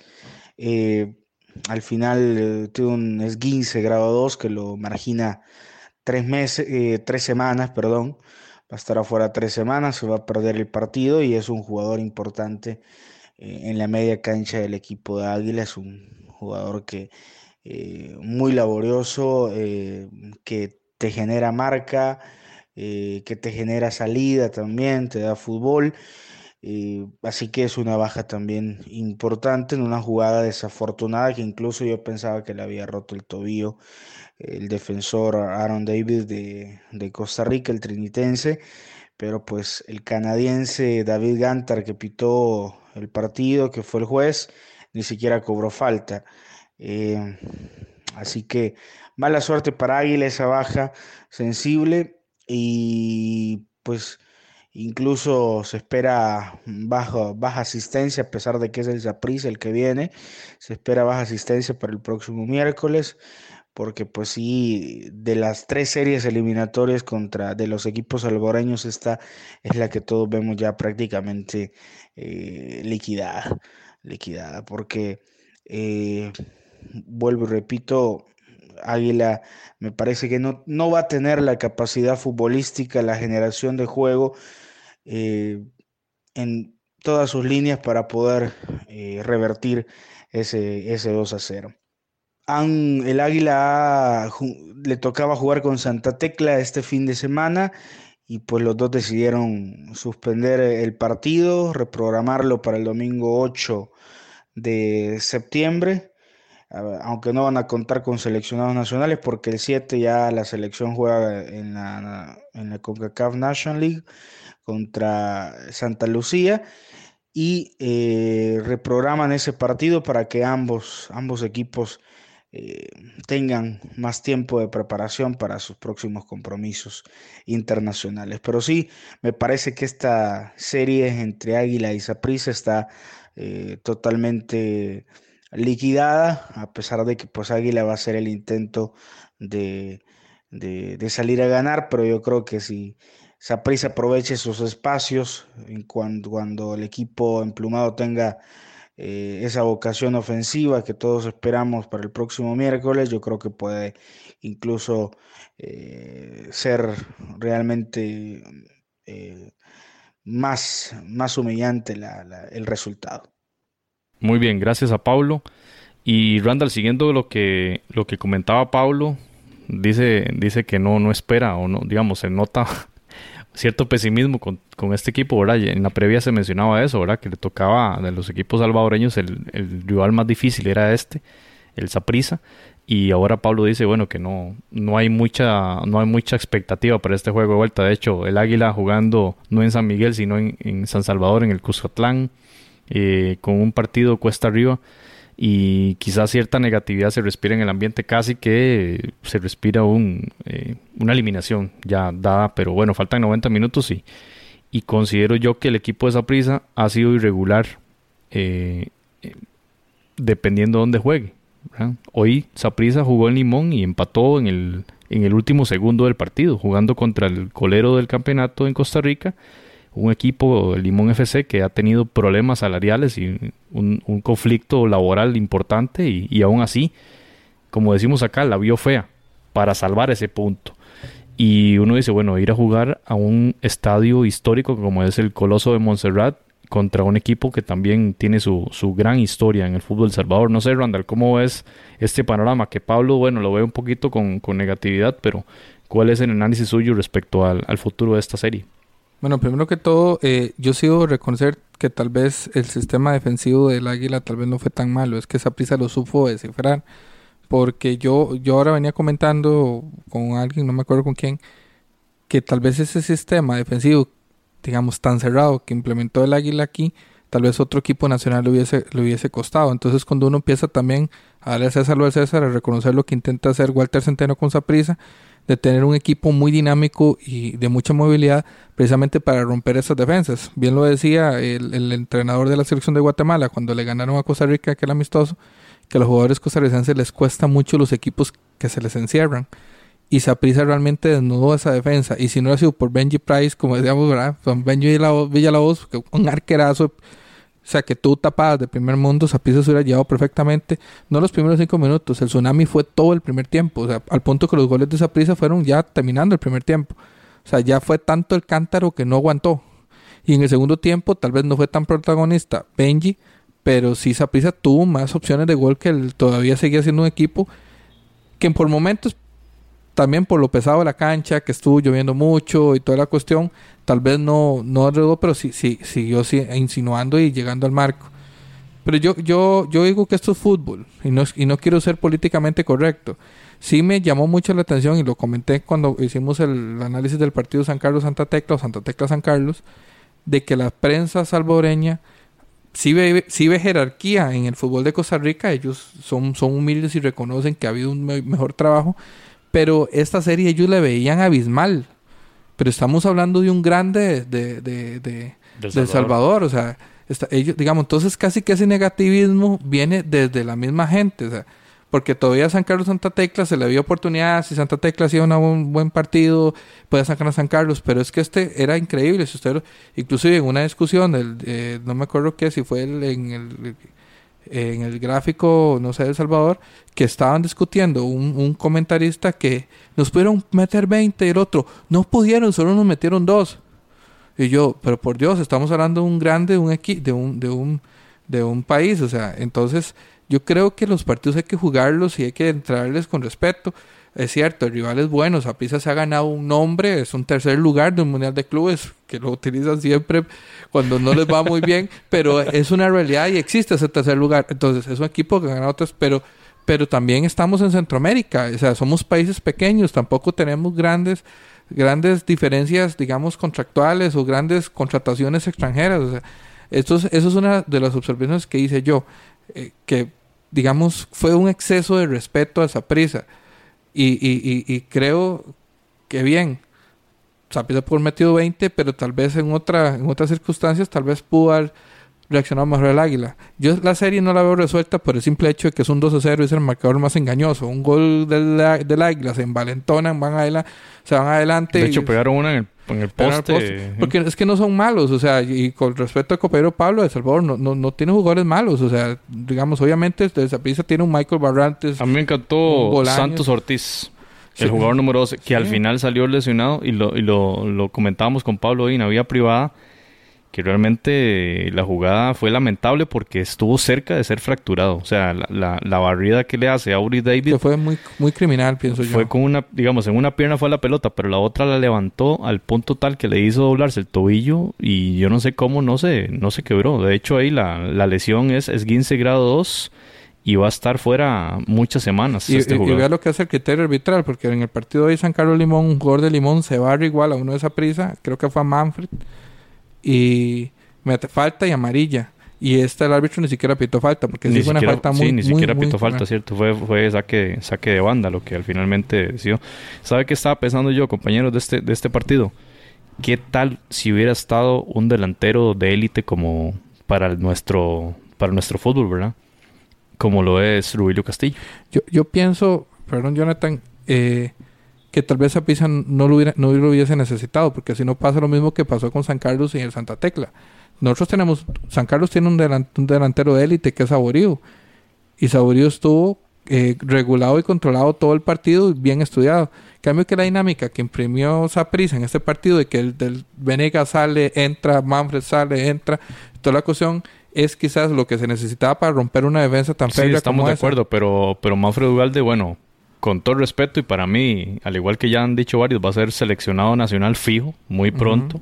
Y es una de las mejores, digamos, promesas, y no solo promesas, sino esperanzas del fútbol de Costa Rica de cara a, los eliminatorios.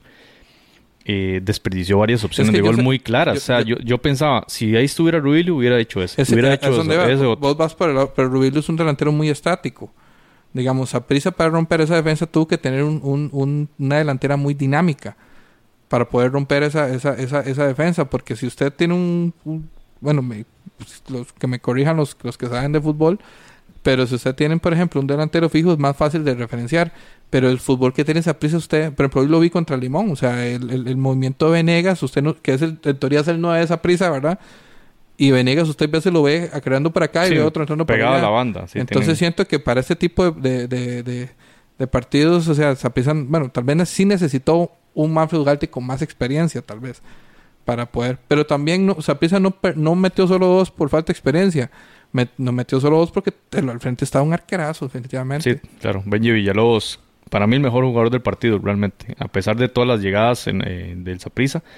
Y destacar a Johan Venegas, realmente, porque el rendimiento de este jugador ha sido muy importante, no solo esta temporada, sino la anterior, a pesar de las circunstancias en las que llegó al equipo, ¿verdad? Que que venía del, del archirrival Liga Deportiva Alajuelense y se ha sabido ganar a la afición a punta de juego y de goles.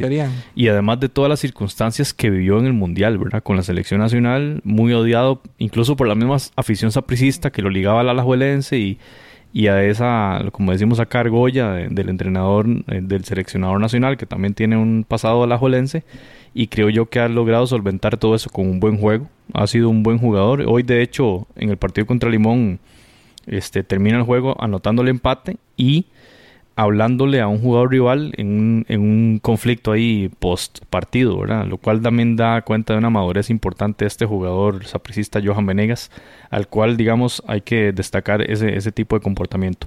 Compañeros, eh, Club Deportivo Águila, Deportivo Saprissa, el 28, día miércoles 8 de la noche, en el Estadio Coscatlán. Va a ser un partido que no hay que perderse, va a ser un partido muy, muy interesante.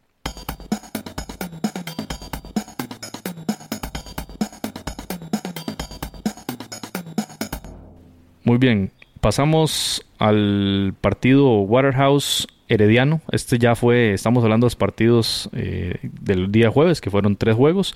Este fue a las 4 de la tarde, fue bastante temprano. Y bueno, mucha gente no, no pudo observarlo, entre ellos mi persona.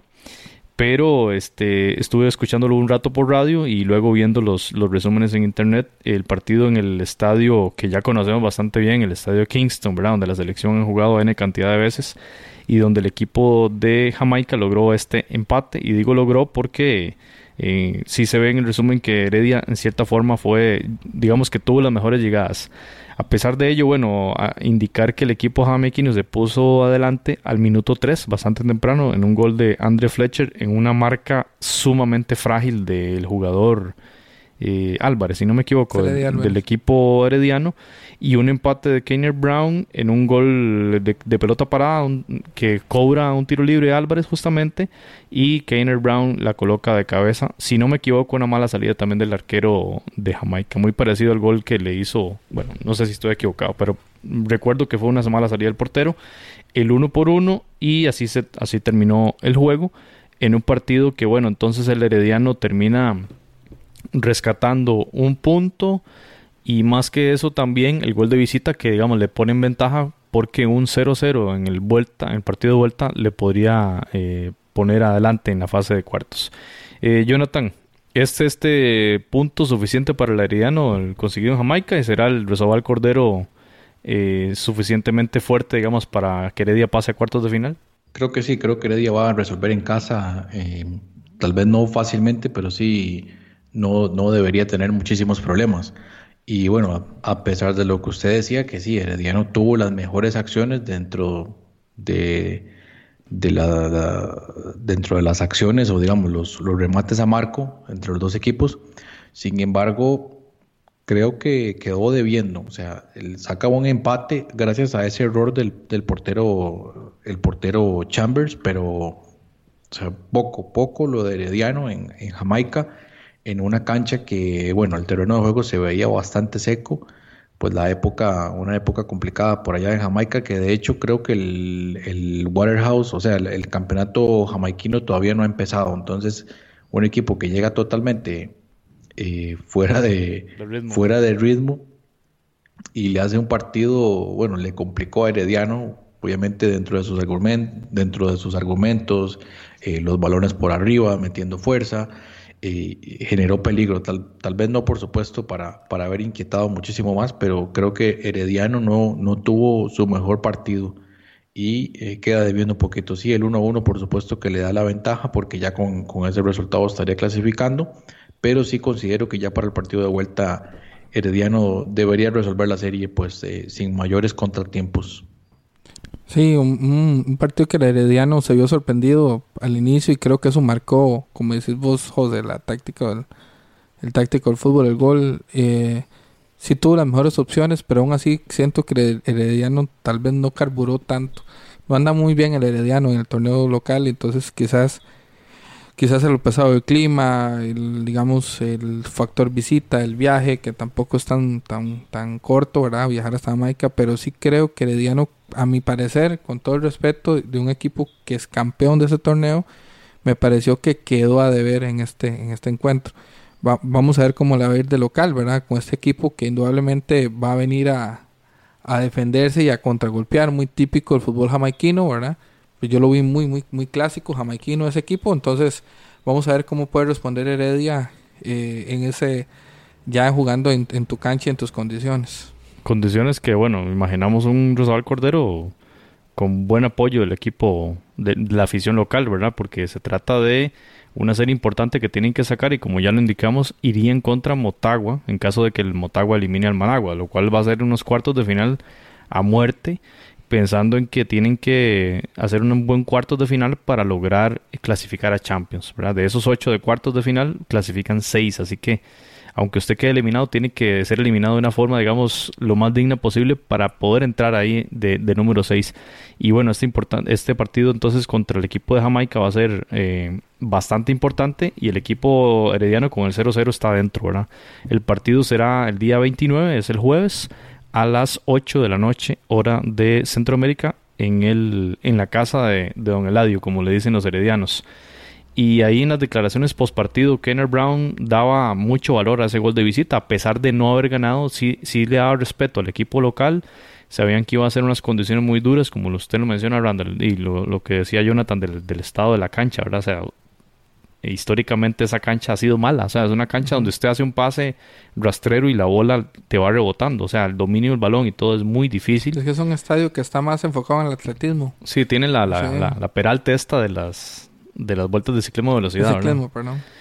Y bueno, entonces eh, mencionaba Kenner Brown que, que, sabían obviamente que ah, el estilo jamaiquino es un estilo físico, un estilo de, de ser muy fuertes en, en, esta parte, pero que el resultado entonces les viene bien, a pesar de que no ganaron, ese gol les pone en una circunstancia ventajosa y que ahora sí, eso sí, deben cerrar y deben completar la serie, no, no, no han logrado absolutamente nada y creo yo que les veo al menos a partir de las declaraciones de prensa que sí están eh, los jugadores enfocados en que esto no está cerrado. O sea, el equipo de Jamaica bien les puede dar una sorpresa y si vienen muy confiados, eh, llevarse una sorpresa como se la llevó Santos contra el Portmore, ¿verdad? O sea, creo yo que el Herediano debe ser muy cauto y sí, sí buscar ese, esa anotación.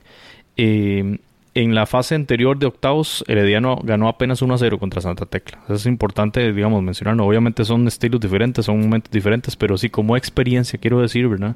Eh, recordemos que esa fase de octavos de Heredia fue bastante complicada. Es más, yo creo que Heredia no ganó ningún partido de visitante. Heredia le ganó al Santa Tecla 1 a 0 en, en el Eladio y allá perdió 2 a 1. O sea, clasificó por gol de visita. Por gol de visita. Ahora por eso es que Kenner Brown, digamos, da, da valor a esta circunstancia. Es un empate, ¿verdad? Cosa que, que no había logrado la vez anterior.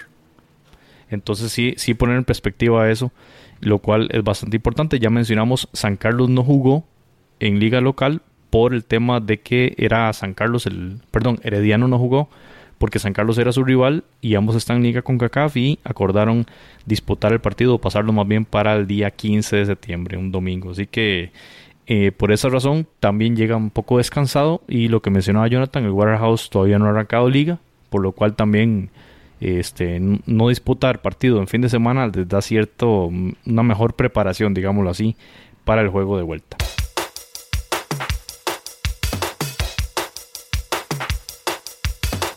Pasamos entonces al otro partido y aquí, pues chicas, se van a, desatar las pasiones futbolísticas porque vamos a hablar del Forge FC y aquí tenemos a Randall Sánchez y a Jonathan Corrales que son ya dos fans, van a fundar el club de fans de este equipo en Centroamérica, creo yo. La filial. 1-0, 1-0 ganó el equipo canadiense en el Team Hortons Field contra un histórico como el Olimpia. El gol llegó al minuto 4 bastante temprano. Christopher Nanco y después de eso, Ever Alvarado, el jugador del Olimpia, desaprovechó un tiro de penal y así quedó el partido. Interesante lo del Force, ¿verdad? O sea, porque lograron ganarle a Antigua, está bien, fue un gol ahí en un error defensivo en el último segundo del partido, pero ahora se vieron mucho mejor contra un club tan grande como el Olimpia. Yo creo que, bueno, para una competición de dos años, un club nuevo y que está debutando en, en Liga CONCACAF, ganar dos partidos ya es algo que da una buena señal de cara al futuro. Sí, la, sorpresa del torneo, sin duda, y eh, creo que para bien, ¿verdad? Porque habla muy bien de lo que de lo que está haciendo Canadá, de los esfuerzos que está realizando para darle competencia, por supuesto, a sus más eh, cercanos rivales, que es Estados Unidos y, y, México. Y definitivamente el Forge ha sido pues la sorpresa positiva y creo que sorpresa también para el Olimpia, que no se lo esperaba, creo, pero ni, ni, ni en ni en los escenarios más negativos esperaba la derrota y fueron sorprendidos. O sea, el gol cae, el gol cae al, minuto 4, el gol de Christopher Nanco, un contragolpe y entrando al área le mete un, riflazo por, de, por abajo que sorprende a, a, Mengíbar.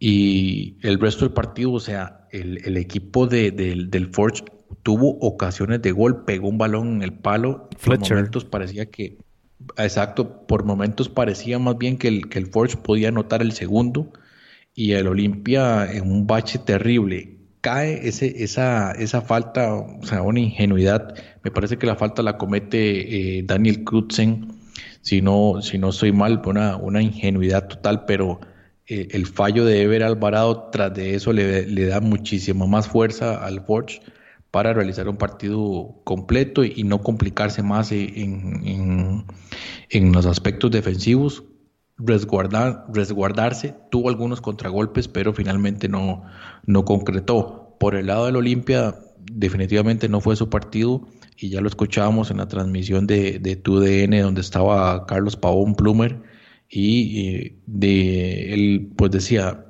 el, mejor jugador de, de, del Olimpia eh, fue eh, este, este muchacho Benguche eh, y Junior Lacayo, decía, bueno, jugadores que, trataron de, hacerlo, pero en ofensiva muy poco.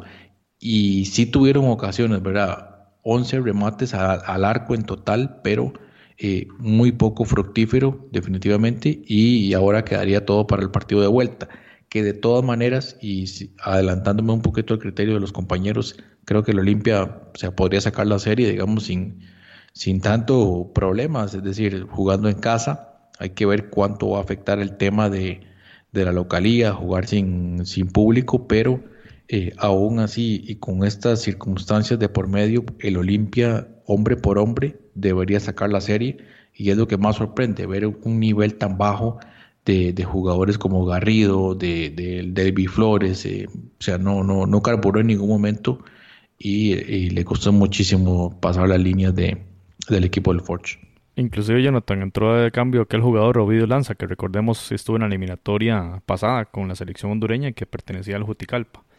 Y sí, bastante crítica la, la, narración de, de, Carlos Pavón Plumer, especialmente en el juego defensivo del Olimpia. Y yo quiero rescatar a ese jugador número 11 del Forge, bastante bueno, bastante desequilibrante. Yo creo que no va a durar mucho ahí. Christopher Nanco, el, el anotador del, del gol del Forge, pronto seguramente lo veremos en la MLS. O sea, eh, la calidad que demostró en este partido fue realmente destacable. Y compañeros, vamos a escuchar a Carly Reyes. Ella es periodista de Diario 10 de Honduras y nos tiene una opinión eh, sobre, sobre los dos clubes eh, eh, hondureños. Va a hablar del Motagua y va a hablar del Olimpia. Y vamos a, escucharla para luego entonces seguir la conversación sobre esta serie entre el Forge y el Olimpia de Honduras. Saludos hasta Costa Rica. Bueno, creo que la situación de los equipos hondureños mm, me atrevo a decir que no puedo dar este a favoritos a ninguno porque de repente y, hacen las cosas bien eh, en el primer partido y de pronto en la vuelta pues no resuelven. El caso de Motagua. Eh, si bien es cierto, sacó un resultado positivo en Nicaragua, eh, la vuelta creo que la tiene un poco, digamos, sin su público. El partido obviamente es a puertas cerradas por disposición de la CONCACAF seguridad para los aficionados, cuerpo técnico y todos los involucrados debido a los sucesos que acontecieron el fin de semana pasado, donde eh, lamentablemente hubo violencia en Tegucigalpa y bueno, tomaron las medidas más estrictas, a mi parecer muy bien hecho, para disputar este partido. Eh, Olimpia también juega a puerta cerrada, sin embargo, bueno, Olimpia tiene la facilidad de que conoce la cancha, de que juega en territorio nacional, este, pero si hablamos de los dos, mm, por el resultado, digamos que Motagua tiene la facilidad de acceder a la otra llave y Olimpia tiene la obligación de remontar en su casa. Eh, a mi opinión, mm, creo que uno de los dos queda afuera. Y si me preguntan, pues eh, yo diría que Olimpia, por el resultado negativo que consiguió en Canadá, ante un equipo que solo tiene dos años de haberse fundado. Mm, me pareció por ahí que el profesor Troglio hizo unos cambios medio raros, pero también hay que considerar que el, el equipo no contó con muchos jugadores eh, debido a fallas de trámite que tuvieron, eh, jugadores suspendidos, lesionados, eh, tuvo 10 bajas, así que ese factor le pesó mucho al equipo, le pesó mucho y es por eso que no pudo conseguir, digamos, un resultado más favorable de visita. Esperamos que obviamente los hondureños, los equipos hondureños lleguen lo más lejos en el torneo, pero me parece que solo Motagua va a acceder en esta llave. Muchas gracias, Carly. Y Randall, ve que interesante porque Carly, bueno, decía, dos de los dos hondureños, solo uno va a pasar y va a ser el Motagua. El Olimpia, ella le da mucha importancia al tema de la, lo que ahora mencionaba Jonathan, que no, quizá no sea tan importante, ¿verdad? Desde el punto de vista de Jonathan, que es la localía, va a ir a San Pedro Sula y va a jugar sin gente, sin afición. Y además, eh, tiene que remontar, a diferencia del Motagua, que tiene que defender un resultado si se quiere. Ante un rival, digamos, que no es superior, como el Managua, con todo respeto. En el caso de Olimpia, tiene que remontar la serie en esas circunstancias. Pero bueno, ¿usted cómo ve esta, este partido de vuelta en virtud de estas características que menciona Carly? Eh, no, no, sigo viendo favorito al Olimpia. Es que, digamos, el Force hizo un buen partido de, de, de local. Es un equipo, por ejemplo, que está recientemente formado, eh, dos años acaso de existir y un torneo y medio en su campeonato local. Y, claro, eh, quiso, aprovechó sus condiciones de local, tuvo suerte también, el Olimpia falló un penal y falló algún par de goles. Yo, yo seguí el partido y también digamos, eh, sí, sí noté que futbolísticamente el Olimpia es superior. Y quizás, eh, porque quizás a estos, estos equipos canadienses, a diferencia de cuando inició la MLS, que la MLS inició con un con el boom del Mundial del 94 y con mucha inversión, esos equipos canadienses están empezando de poquito a poco. Entonces casi que son equipos que apenas son profesionales, ¿verdad? Sus jugadores son profesionales, pero no tienen todavía grandes fichajes, grandes... Están formando porque el objetivo de esta liga es proveer de jugadores a la selección de Canadá en el próximo mundial que va a tomar con Estados Unidos y México. Entonces ellos van despacito, despacito, sus, estadios son pequeños sus cuestiones. Entonces todavía no estamos mostrando, digamos, que tenga algún jugador de jerarquía. Es más, la mayoría, a pesar de que tienen, creo que unos africanos, la mayoría de los titulares fueron canadienses. Entonces sigue, sigue siendo todavía el Olimpia favorito. Ahora va a jugar en San Pedro Sula, va a jugar sin afición y pero va a jugar en Honduras y la mayoría de los jugadores, y creo que va a ser en el, en el Olímpico, ¿verdad? Si no me equivoco, la mayoría de los jugadores de Honduras son seleccionados hondureños, eh, del Olimpia son seleccionados hondureños. O sea, saben lo que es jugar en el Olímpico, conocen su clima, conocen su cancha, conocen su entorno, entonces sigue siendo favorito. Ahora bien, aquí lo que puede costarle al Olimpia es que este equipo se aplique bastante bien y le haga un gol. Entonces eso sí le puede complicar al Olimpia porque ya no va a poder ganar 2-1 o sea, va a tener que ganar 3-1, si no me equivoco. Y esos equipos canadienses, desde su selección, son equipos muy ordenados atrás. Entonces, eso es. Pero tampoco está en negativo. El Olimpia sigue siendo el favorito en este partido y, y, y el Ford, si quería tener alguna posibilidad de favoritismo, la dejó ir con un par de goles que votó allá. En todo caso, será una serie que está abierta, pero va a estar el partido bastante interesante. Bastante interesante. Ahora, bueno, lo que usted dice tiene un argumento muy sólido que fue un buen partido del Forge, pero ¿qué le impide hacerlo otra vez? La circunstancia climática, porque no hay una afición que te presione Tal vez la presión va a ser cuando lleguen aeropuertos y los traslados al, a San Pedro Sula o al estadio, etcétera, pero adentro las circunstancias van a ser muy, muy parejas. O sea, yo lo que dije, digamos, es que el Olimpia sigue siendo favorito. Digamos, no voy por muerto al Force, pero eh, digamos, hablamos de favoritismos y el, el Olimpia sigue siendo favorito en esta serie ya esto es fútbol y puede pasar. El Force incluso yo lo vi contra la Antigua y no, y no vi tampoco, como lo comenté creo que en el programa pasado, no lo vi tan superior a la Antigua. Simplemente la Antigua fue más inoperancia la Antigua y poder atacar este equipo, pero sabemos con todo respeto, los, los jugadores hondureños son más potentes que los jugadores que tienen el, el Antigua. Entonces ahí puede, puede pasar, pero tampoco digo, esto es fútbol y el, y el Force puede hacer un buen partido al Olimpia. Pero el Olimpia sigue siendo el favorito y eso, digamos, ya es un nombre que se ha ganado es un grande Centroamérica. Bueno, y este equipo del Olimpia jugó hoy domingo y ganó de visita 0-2 contra el equipo de Lobos, así que en la Liga Nacional el equipo ha mantenido el ritmo y un, buen ritmo ganador. Y mientras tanto el Forge jugó contra el que usted, Randall, dijo que era el mejor equipo de la, de la Liga Premier en Canadá, el Calvary. Ganó 1 por 0 eh, hoy domingo también. Un gol al minuto 79 de Jonathan Grant. Así que los dos equipos vienen, digamos, con la moral bastante, bastante alta. Sí, le ganó al bueno, qué bueno. Ganó, ganó el equipo a uno de los más buenos. Y bueno, como ya lo mencionábamos, el juego será en el Olímpico Metropolitano a las 8 de la noche del día jueves. Un partido que, que tampoco nos podemos perder. Va a estar muy, muy interesante eh, ese, ese encuentro. Y recordemos que el campeón de esta llave jugará contra el, contra el ganador de la serie Comunicaciones Guastatoya. Así que podríamos ver un, Olimpia Comunicaciones. Podría darse esa, esa llave de cuartos. Creo yo que los cuartos de final van a ser bastante, bravo, bastante bravos en este, en este año, en esta edición 3 de la Liga CONCACAF. Y compañeros, pasemos al último de los juegos que vamos a ver en este episodio 82 y es el de la alianza contra el Tauro. Este equipo de Salvador que ya venía de ganar y bastante bien contra el San Francisco también de la LPF se enfrentaba al Tauro ahí con una dialéctica previa al, partido entre los, las prensas de ambos países diciendo que cuál equipo era. Um, o sea, al final ese tema de las, de las polémicas en los eh, estudios de grabación y demás es como un poco eh, que sobra, ¿verdad? Y lo importante es en la cancha. Y en la cancha se vio que la Alianza derrotó 2 a 0 al equipo panameño, goles al minuto 38 Raúl Peñaranda y al 57 de Iván Mancía.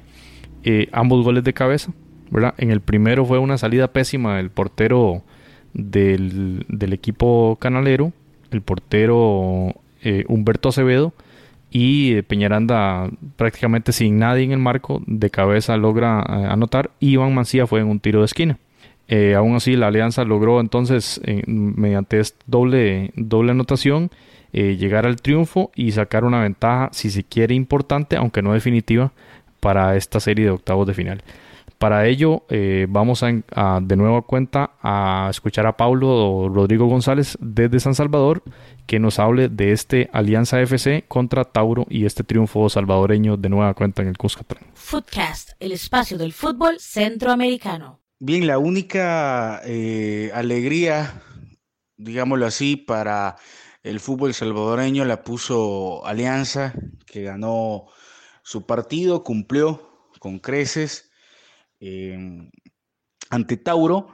Pudo incluso ser un resultado más amplio, un 3 a 0 para prácticamente liquidar la eliminatoria, pero sí fue un resultado bastante, bastante importante, bastante positivo. Se cumplió el objetivo y se está cumpliendo uno de, las metas en este semestre del cuadro aliancista porque la prioridad, la prioridad es Liga, Liga de CONCACAF.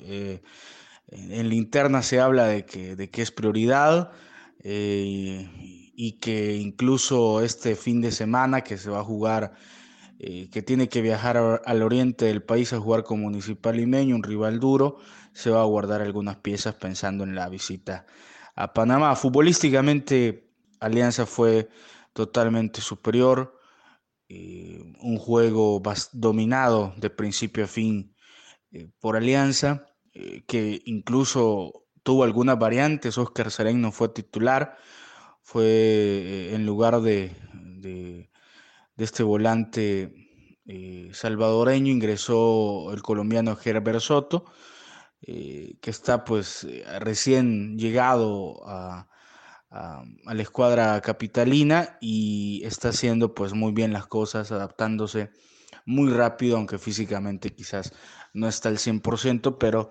se está adaptando muy rápido, hizo un, buen partido, un buen partido. Además el regreso, tuvimos el regreso de Narciso Orellana, que había estado las últimas semanas eh, fuera de actividad, regresó, hizo un partido también importante y quizás la nota la dio Peñaranda, Peñaranda e Iván Mancía, que el defensor que puso el 2 a 0, hizo un gran partido. Creo que para destacar no solo la generación de fútbol y de ocasiones a gol que realiza Alianza, sino que también a mí me parece que, que tiene un, una organización defensiva, a pesar de que Jonathan Jiménez eh, es baja, que probablemente yo creo que tenga actividad allá en Panamá. Creo que con el 2 a 0 se lo, se lo podría guardar, pero también hay una gran eh, posibilidad de que regrese a la cancha, em, a las canchas, pero yo creo que para destacar eh, esa línea defensiva de Alianza que, a mi parecer y por, por lo visto en, lo que llevamos de torneo es una de las mejores de, la región. Eh, en todos los partidos jugados en el Cuscatlán como local en este formato de, liga de CONCACAF, desde que existe la liga de CONCACAF, todos los ha ganado, todos los ha ganado eh, Alianza. Todos los ha ganado Alianza, está imbatible y eh, vamos a ver si, si sigue el invicto eh, la próxima semana ante un Tauro que por momentos cuando ya iba 1 a 0 abajo en el marcador presionó, luego llega el gol tempranero de Alianza en el segundo tiempo y, el equipo panameño eh, se vino abajo, prefirió resguardar y que ya no recibiera más goles, pero aún así Alianza tuvo tuvo muy buenas ocasiones, tuvo muy buenas ocasiones de gol para ganar 3 eh, a 0. Va a ir con todo el plantel titular, como les mencionaba, para Alianza esta, este torneo es, es, prioridad y yo creo que solamente un desastre va a ser el peor partido de los últimos años allá en el Rommel Fernández. Eh, impediría que Alianza no pase en esta serie. Yo creo que Tauro no, no, no, si bien es cierto, es mejor equipo que, que, el San Francisco, pero, pero eh, me parece que Alianza es, mucho más equipo, tiene mejores condiciones, tiene más calidad para poder sacar un resultado positivo eh, en Panamá y, y, pasar la siguiente ronda para enfrentar al, eh, al ganador del Santa Tecla contra la Asociación Deportiva San Carlos. Muy, muy buenas, em, muy buenas sensaciones.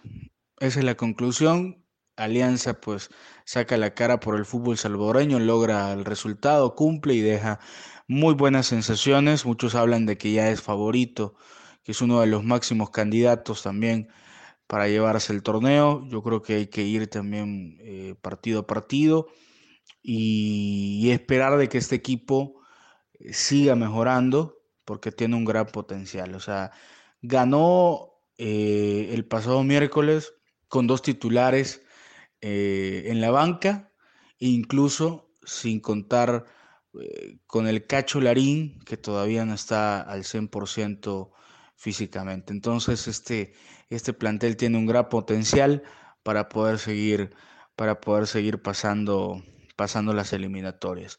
Pero por el momento eh, viene Tauro y yo creo que no va a tener problemas Alianza para, para sacar un resultado positivo porque es un equipo que siempre le gusta tener la pelota y la va a tener el próximo, el próximo miércoles. Yo creo que va a tomar la batuta del partido, eh, va a querer tener la pelota y ser eh, el protagonista desde el minuto uno y, eso le va a dar la posibilidad de clasificar, porque ese es el ADN de este equipo Albo y a pesar del 2 a 0 lo va, lo va a seguir siendo así, no va a renunciar a, esa estrategia y ese plan de juego.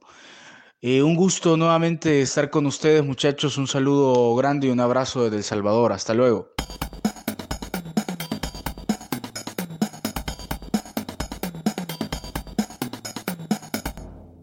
Bien, muchas gracias a Paulo. Y sí, muy interesante el tema de la alianza como esperanza del fútbol Cuscatele con esta liga con CACAF. Eh, entonces, Randall, ¿usted ha notado, digamos, sí, esa, esa superioridad del, de la alianza como se ha visto en los resultados recientes? Sí, repasando programas deportivos de El Salvador, que gracias a la magia del Internet uno tiene acceso a ellos, sí notamos que a diferencia de las dos series, ellos estaban muy confiados en esto. Me llama mucha atención porque eh, ellos ven el, digamos los tres partidos de los equipos salvadoreños como una cuestión nacional, ¿verdad? Que aquí por ejemplo se ha perdido un poco, entonces están esperanzados de, de que la alianza, por ejemplo, fuera el que fuese el que sacara la cara por los otros dos equipos, porque también venía de un de, digamos de el torneo este de Copa Premier habían hecho un buen papel, habían goleado la liga y un montón de cuestiones entonces ellos estaban muy confiados y hasta menospreciaron la jerarquía del Tauro, que recordemos que a nivel de clubes los equipos panameños han estado arriba de los equipos salvadoreños, pero aquí como que se olvidaron de eso. Entonces ellos decían partido accesible, asequible, o sea, decían términos como estos, muy respetuosos, eso sí tengo que aclararlo, pero muy confiados.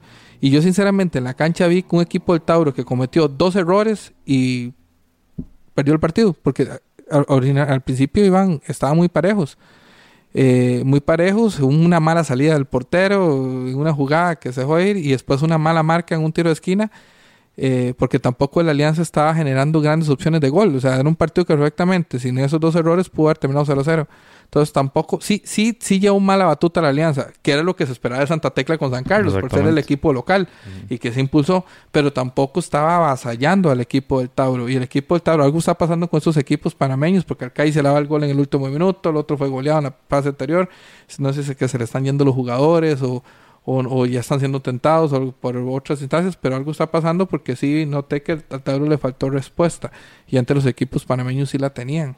Y comentando lo que mencionaba Pablo también en su audio, de que la Alianza ha ganado todos sus partidos en condición de local en Liga CONCACAF. Eh, hay que dar el dato, en el 2017, que fue la primera edición de esta competición, le ganó al Platense de Honduras en octavos 2 a 1 y al Olimpia en cuartos 1 a 0. Finalmente resulta eliminado en aquel polémico partido en Tegucigalpa. Y en esta, en esta edición 2019 goleó 5-1 en, al San Francisco y eh, ahora le ganó 2 0 al Tauro. Así que cuatro juegos en casa, cuatro victorias. O sea, respeto absoluto para el, Alianza. Jonathan, em, interesante ver a Enrico Small en la banca, ¿no? no entró de titular y podría esto haberle afectado también en la pegada del equipo del Tauro en ese juego contra, contra Alianza. Sí, extraña verlo en la banca de, de, hecho, bueno, cuando ingresa de cambio fue, fue de los que pues intentó generar algo de peligro, tuvo un remate en el, en el segundo tiempo, pero definitivamente pues careció un poquito el Tauro de esa, de esa respuesta ofensiva, lo de Jair Catú y pues poco, ¿verdad? Poco, a pesar de lo que hablábamos, por ejemplo, el aporte que podía que podía dar un jugador como Marco Sánchez fue muy poco en el medio campo, superado abiertamente en términos generales lo que hizo la Alianza, que incluso, o sea, es que eh, esto es, esto es a lo que voy, incluso la Alianza se da el lujo de dejar a su mejor jugador en la banca, como es Oscar, Oscar Serén. Es decir, la Alianza le pasó por encima al Tauro, así tengo que decirlo, porque eh, yo esperaba muchísimo más de un equipo del Tauro que tiene experiencia en competición internacional, tiene experiencia en Champions League, ya ni siquiera en esta CONCACAF League, en Champions League tuvo muy buenas actuaciones y, queda debiendo en, este partido de ida. El hecho de no, de haber anotado de, visita también le da pues esa, esa, una desventaja adicional, eh, además de ir perdiendo 2 a 0. Y, no sé si ya Pablo lo mencionó también, pero el caso de Rafael García, el portero, que ese fue el incidente durante el partido, ¿verdad? La lesión y prácticamente 10 minutos ahí de, atraso. Eh, no sé si, si, va a viajar, si, si, se va a recuperar, me imagino que sí, un, gran portero, el, el, uruguayo, creo que uno de los, de los puntos altos que tiene la alianza y por supuesto eh, el nivel alto que está mostrando ¿verdad? el equipo de los Albos que para mí, a un criterio pues muy personal, es uno de los candidatos a llegar a la final. Lo he, visto en otras en otras competiciones y me parece que lo ha hecho muy bien. Ya usted mencionaba el polémico partido contra, contra el Olimpia. Eh, es decir, le ha faltado un poco de suerte, pero el nivel muy alto que, ha mostrado la alianza en los últimos, en los últimos torneos. Y, veremos qué pasa. Ojo, ¿verdad? Que si en caso de concretarse lo de la alianza y en caso de concretarse lo de San Carlos, podría haber ahí una, una serie muy interesante en, en cuartos de final y bueno, por otro lado, si, si el que pasa es Santa Tecla, entonces se verían dos, dos caras muy, muy, muy, muy, pero muy conocidas, ¿verdad? Sí, serían enfrentamientos ambos muy interesantes de observar en cuartos de final. Estos equipos, Alianza y Tauro, disputaron sus eh, respectivos partidos en las ligas locales. El equipo salvadoreño jugó de visita contra el municipal limeño y perdió 1 por 0 hoy domingo. A las 3 de la tarde fue el partido, mientras que el Tauro triunfó 1 por 0 ante el Atlético Chiriquí, que es el equipo recién ascendido de la LPF. Entonces, bueno, en este caso la Alianza con esa derrota eh, baja al segundo lugar y el primer lugar ahora lo tiene ese equipo del Municipal Limeño. Y, y es lo que hemos venido hablando. O sea, aquí hay que poner una, una prioridad y esa prioridad se llama Liga CONCACAF y eso los equipos generalmente lo hacen de dosificar y, y cuando dosifican se debilitan y, por eso vienen estos resultados. Bueno, y muy interesante lo, que menciona Jonathan y mm, el Alianza yo igual igualmente lo veo un equipo fuerte y como ya lo mencionó también, este espera el ganador de esa serie Santa Tecla San Carlos, que entonces va a tener un, un enfrentamiento de cuartos muy interesante sea cual sea el resultado. Ahora bien, eh, como dijo Randall, esto es fútbol y puede pasar cualquier cosa. Lo que pasa es que el Tauro para pasar necesitaría un 3 a 0 o un 2 a 0 para alargar la serie, ¿verdad? Eh, pero por la pegada que tiene este equipo de Alianza, eh, recordemos que en el partido ahora que acaba de pasar en ronda preliminar, en Panamá ganó de visita 1-0 contra el San Francisco. No son de la misma jerarquía el San Francisco y el Tauro, pero sí nos da una referencia de cómo puede comportarse este equipo de Alianza y que puede, digamos, em, presentar en, tierras canaleras. En todo caso, el partido de vuelta será el día jueves a las 6 de la tarde. Hora de Centroamérica, 7 entonces de la noche, hora panameña, Tauro frente Alianza. Creo yo que todos los juegos están muy atractivos, este compañero de Randall. Me parece que va a ser complicado perderse alguno. Bueno, hay algunos que coinciden en horas, pero sí, sí daría, da mucho interés eh, estar al tanto de todos ellos, ¿verdad? Creo yo que y con esto que acabamos de ver hoy, este repaso que acabamos de hacer, este, la mayoría de series están, la mayoría están abiertas, ¿verdad? Quizá el tema solo, de... Solo un equipo ganó visitante, que fue el Motagua. Sí, el, y el tema de las otras es que, bueno, lo de la alianza, que son los mismos salvadoreños lo que dan casi que por cerrada la serie, ¿verdad? Pero igual sigue abierta, o sea, las diferencias no son tan abismales como esa alianza San Francisco que vimos en ronda preliminar. Creo yo que estamos ante una fase o entre juegos de vuelta muy muy interesante. Recordemos entonces tres partidos el martes, el del CAI, el del Motagua Managua y el de San Carlos Santa Tecla. El miércoles el del Guastatoya Comunicaciones y Águilas Aprisa y el jueves Tauro Alianza, Heredia Waterhouse y Olimpia Forge. Usted está escuchando Footcast, el espacio del fútbol centroamericano. Compañeros, vamos a, la, a cerrar el episodio de hoy con la clásica sección de las fichitas, donde, bueno, ahí tuvimos un, una remontada importante, ¿verdad? Frente a otros compañeros que no, quizá no, no, no batearon, perdón, no, no hicieron pronósticos tan buenos. Modestia aparte, ¿verdad? Pero bueno, empecemos, compañeros. Eh, Jonathan, San Carlos, Santa Tecla, este martes, ¿cómo, ¿quién gana ese partido? Vamos con el partido, nada más, específicamente. Bueno, yo aquí tengo que ir con el corazón, aquí sí ya voy con, San Carlos, pase lo que pase, aquí tengo que apostar a lo, que es. Bueno, yo también me punto ahí, me punto con el San Carlos. Randall. Igual, igual. Ese es el problema cuando uno vota con el corazón, ¿verdad? Cero objetividad en esa última. y eso me ha pasado, por eso es que he caído en el pechito. yo voto porque quiero que gane. Aquí somos transparentes. pero ahora siendo más objetivo, yo creo que San Carlos va a ganar. Eh, me va a costar, pero porque creo siempre creo que los equipos salvadoreños son más difíciles de visitantes que de locales. pero yo confío en San Carlos. Randall, Club Atlético Independiente de la Chorrera, recibe el Robin Hood de Surinam.